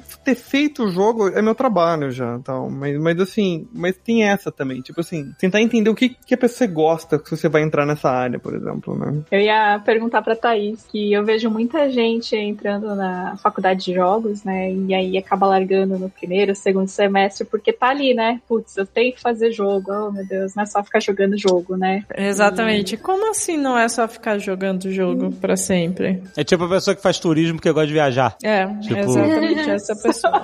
Nossa, exatamente essa pessoa. Essa pessoa que é filha de gente rica. Isso mesmo né? É, quer queira, quer não, ainda fazer jogo é um- uma coisa bem elitista, assim. Não, É. não dá pra. Isso daí não tem como falar que não, é super acessível. Começa que você tem que ter um. Está mais acessível um pouco, né? É, um pouco, mas mesmo assim, É, você é, precisa ter um computador, por exemplo, né? Principalmente se for jogo digital, mas se não for, você tem que pagar gráfica pra fazer board game e Acho que o jogo, vai. jogo tradicional de board game é mais caro do que o jogo de tabuleiro, eu acho, Muito pra mais indie. caro. Sim, nossa, super. Você tem que achar um lugar que, enfim, é uma treta. Testar board game é um inferno. Sim. E sem falar que, tipo, a maior parte das pessoas que estão numa, numa situação de vulnerabilidade, se vão gastar aprendendo uma profissão, vão escolher algo que é mais garantido, né? Jogos não parece algo garantido, uma carreira É. possível, que vai pagar um salário. Ainda mais com o governo investindo em arte, né? Que a gente Uhum. tem aí. Muito bom o governo investindo muito em arte. Exatamente. Com certeza nada é seguro. Então tem esse outro lado também, né? Essa é a minha única infelicidade em o Danilo não tá nessa call, porque ele imita muito bem o Bolsonaro. Alô, Danilo, vem aqui, Danilo. Deixa eu mandar um tweet aqui pra ele. Vem aqui. Cola aqui. Ai, ai, ai, meu Deus do céu. Vocês querem fazer jabá de projetos seus, de coisas das redes sociais de vocês? Fiquem à vontade, gente. O espaço totalmente aberto pra vocês falarem o que vocês precisarem. Bom, se quiser seguir a gente no Twitter, eu sou arroba Saint11, S-A-I-N-T, 11. O meu é Amora underline B. Eu não uso muito, assim, mas é o melhor lugar pra falar comigo, pra ver o que eu tô fazendo e tal. Uhum. Ah, tem meu site também. Eu fiz um site bem modesto. Tem site. Olha, você tem um site. um site bem modesto. Anos, anos Você tem 2000, hein? um website. um website. Porque eu percebi que eu não tava postando arte mais em nenhum lugar assim específico, né? Eu não tenho um portfólio online, eu não uso Instagram, então eu pensei, meu, se a pessoa quer ver o que eu fiz, é mais fácil eu só colocar tudo num, num sitezinho, tá bem organizadinho assim, por jogos, tem uma página inteira que é um dump só de todas as artes do Celeste. Tem arte do Celeste em alta, por causa da pessoa querer imprimir. Ó, É, caso queira imprimir, caso queira usar de avatar, coisas assim, tá tudo em alta. É amorabethany.com. Hum. Bethany é B-E-T-T-A-N-Y. E. Amor, para, tá fazendo barulho. que coisa. Tem um... Ele tá fazendo o próprio pop dele. É, morreu. Pior que é meio difícil mesmo. tem uma seção no meu site que é. É um cemitério. É só, só jogo que, que eu comecei, ou que a gente começou, que a gente desistiu. Caraca. Ah, no começo do podcast você perguntou qual, é- é a maior dor, né, do desenvolvimento, e eu fiquei de falar, eu acabei esquecendo. Pra mim, é uma coisa que eu achei que ia melhorar com o tempo, não melhorou. É o luto de cada ideia que a gente desiste Abandono, não levar pra frente, É. mas aí eu dediquei uma parte do site só pra essas ideias e ajudou. Ah, ajudou legal. com a dor. É tipo um Facebook de gente morta. Isso, exatamente, um memorial.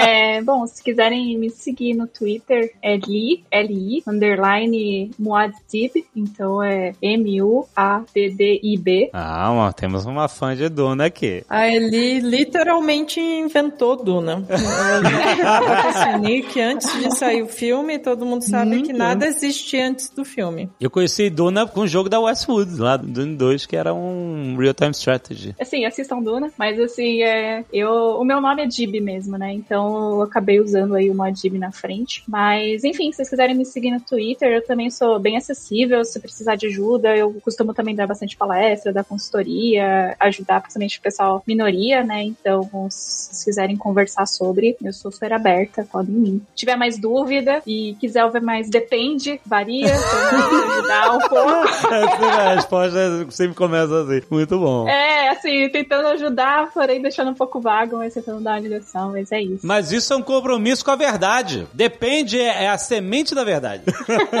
Precisa de investigação, depende de muitas coisas, depende de fatores, cada história é diferente, né? É isso, tá certíssimo. Thaís? Eu, eu não quero falar o meu não, não quero ninguém me seguindo. Cringe do caralho. Same, same energy, same energy. Não interajam comigo, por favor. Não aguento mais. Sábia. Não, mas sério, é... sei lá, tem meu nome aí, esse é meu Twitter. Se quiser falar comigo, fala lá. E é isso aí. Valeu, gente. Gente, muito obrigado. Sucesso demais vocês. Já falei, eu, eu, eu não conheço todos os jogos, né? É, que vocês estão envolvidos, mas eu, o Celeste eu, eu conheci mais o Towerfall, então Amora Santo, sou muito fã. Valeu mesmo. Ah, obrigado. E tô tendo uma experiência familiar com o Celeste agora que tá sendo muito legal, jogando com a minha que filha, demais. enfim, queria que vocês soubessem. Quantas vezes ela já virou a cartela essa semana? hein? Muitas vezes. ela, te- ela, tá, ela, ela leva três cartelas e ela, ela só Massa, vira depois das três. É, e hoje é segunda, né? Pensa aí. Hoje é segunda ainda. É, pois é.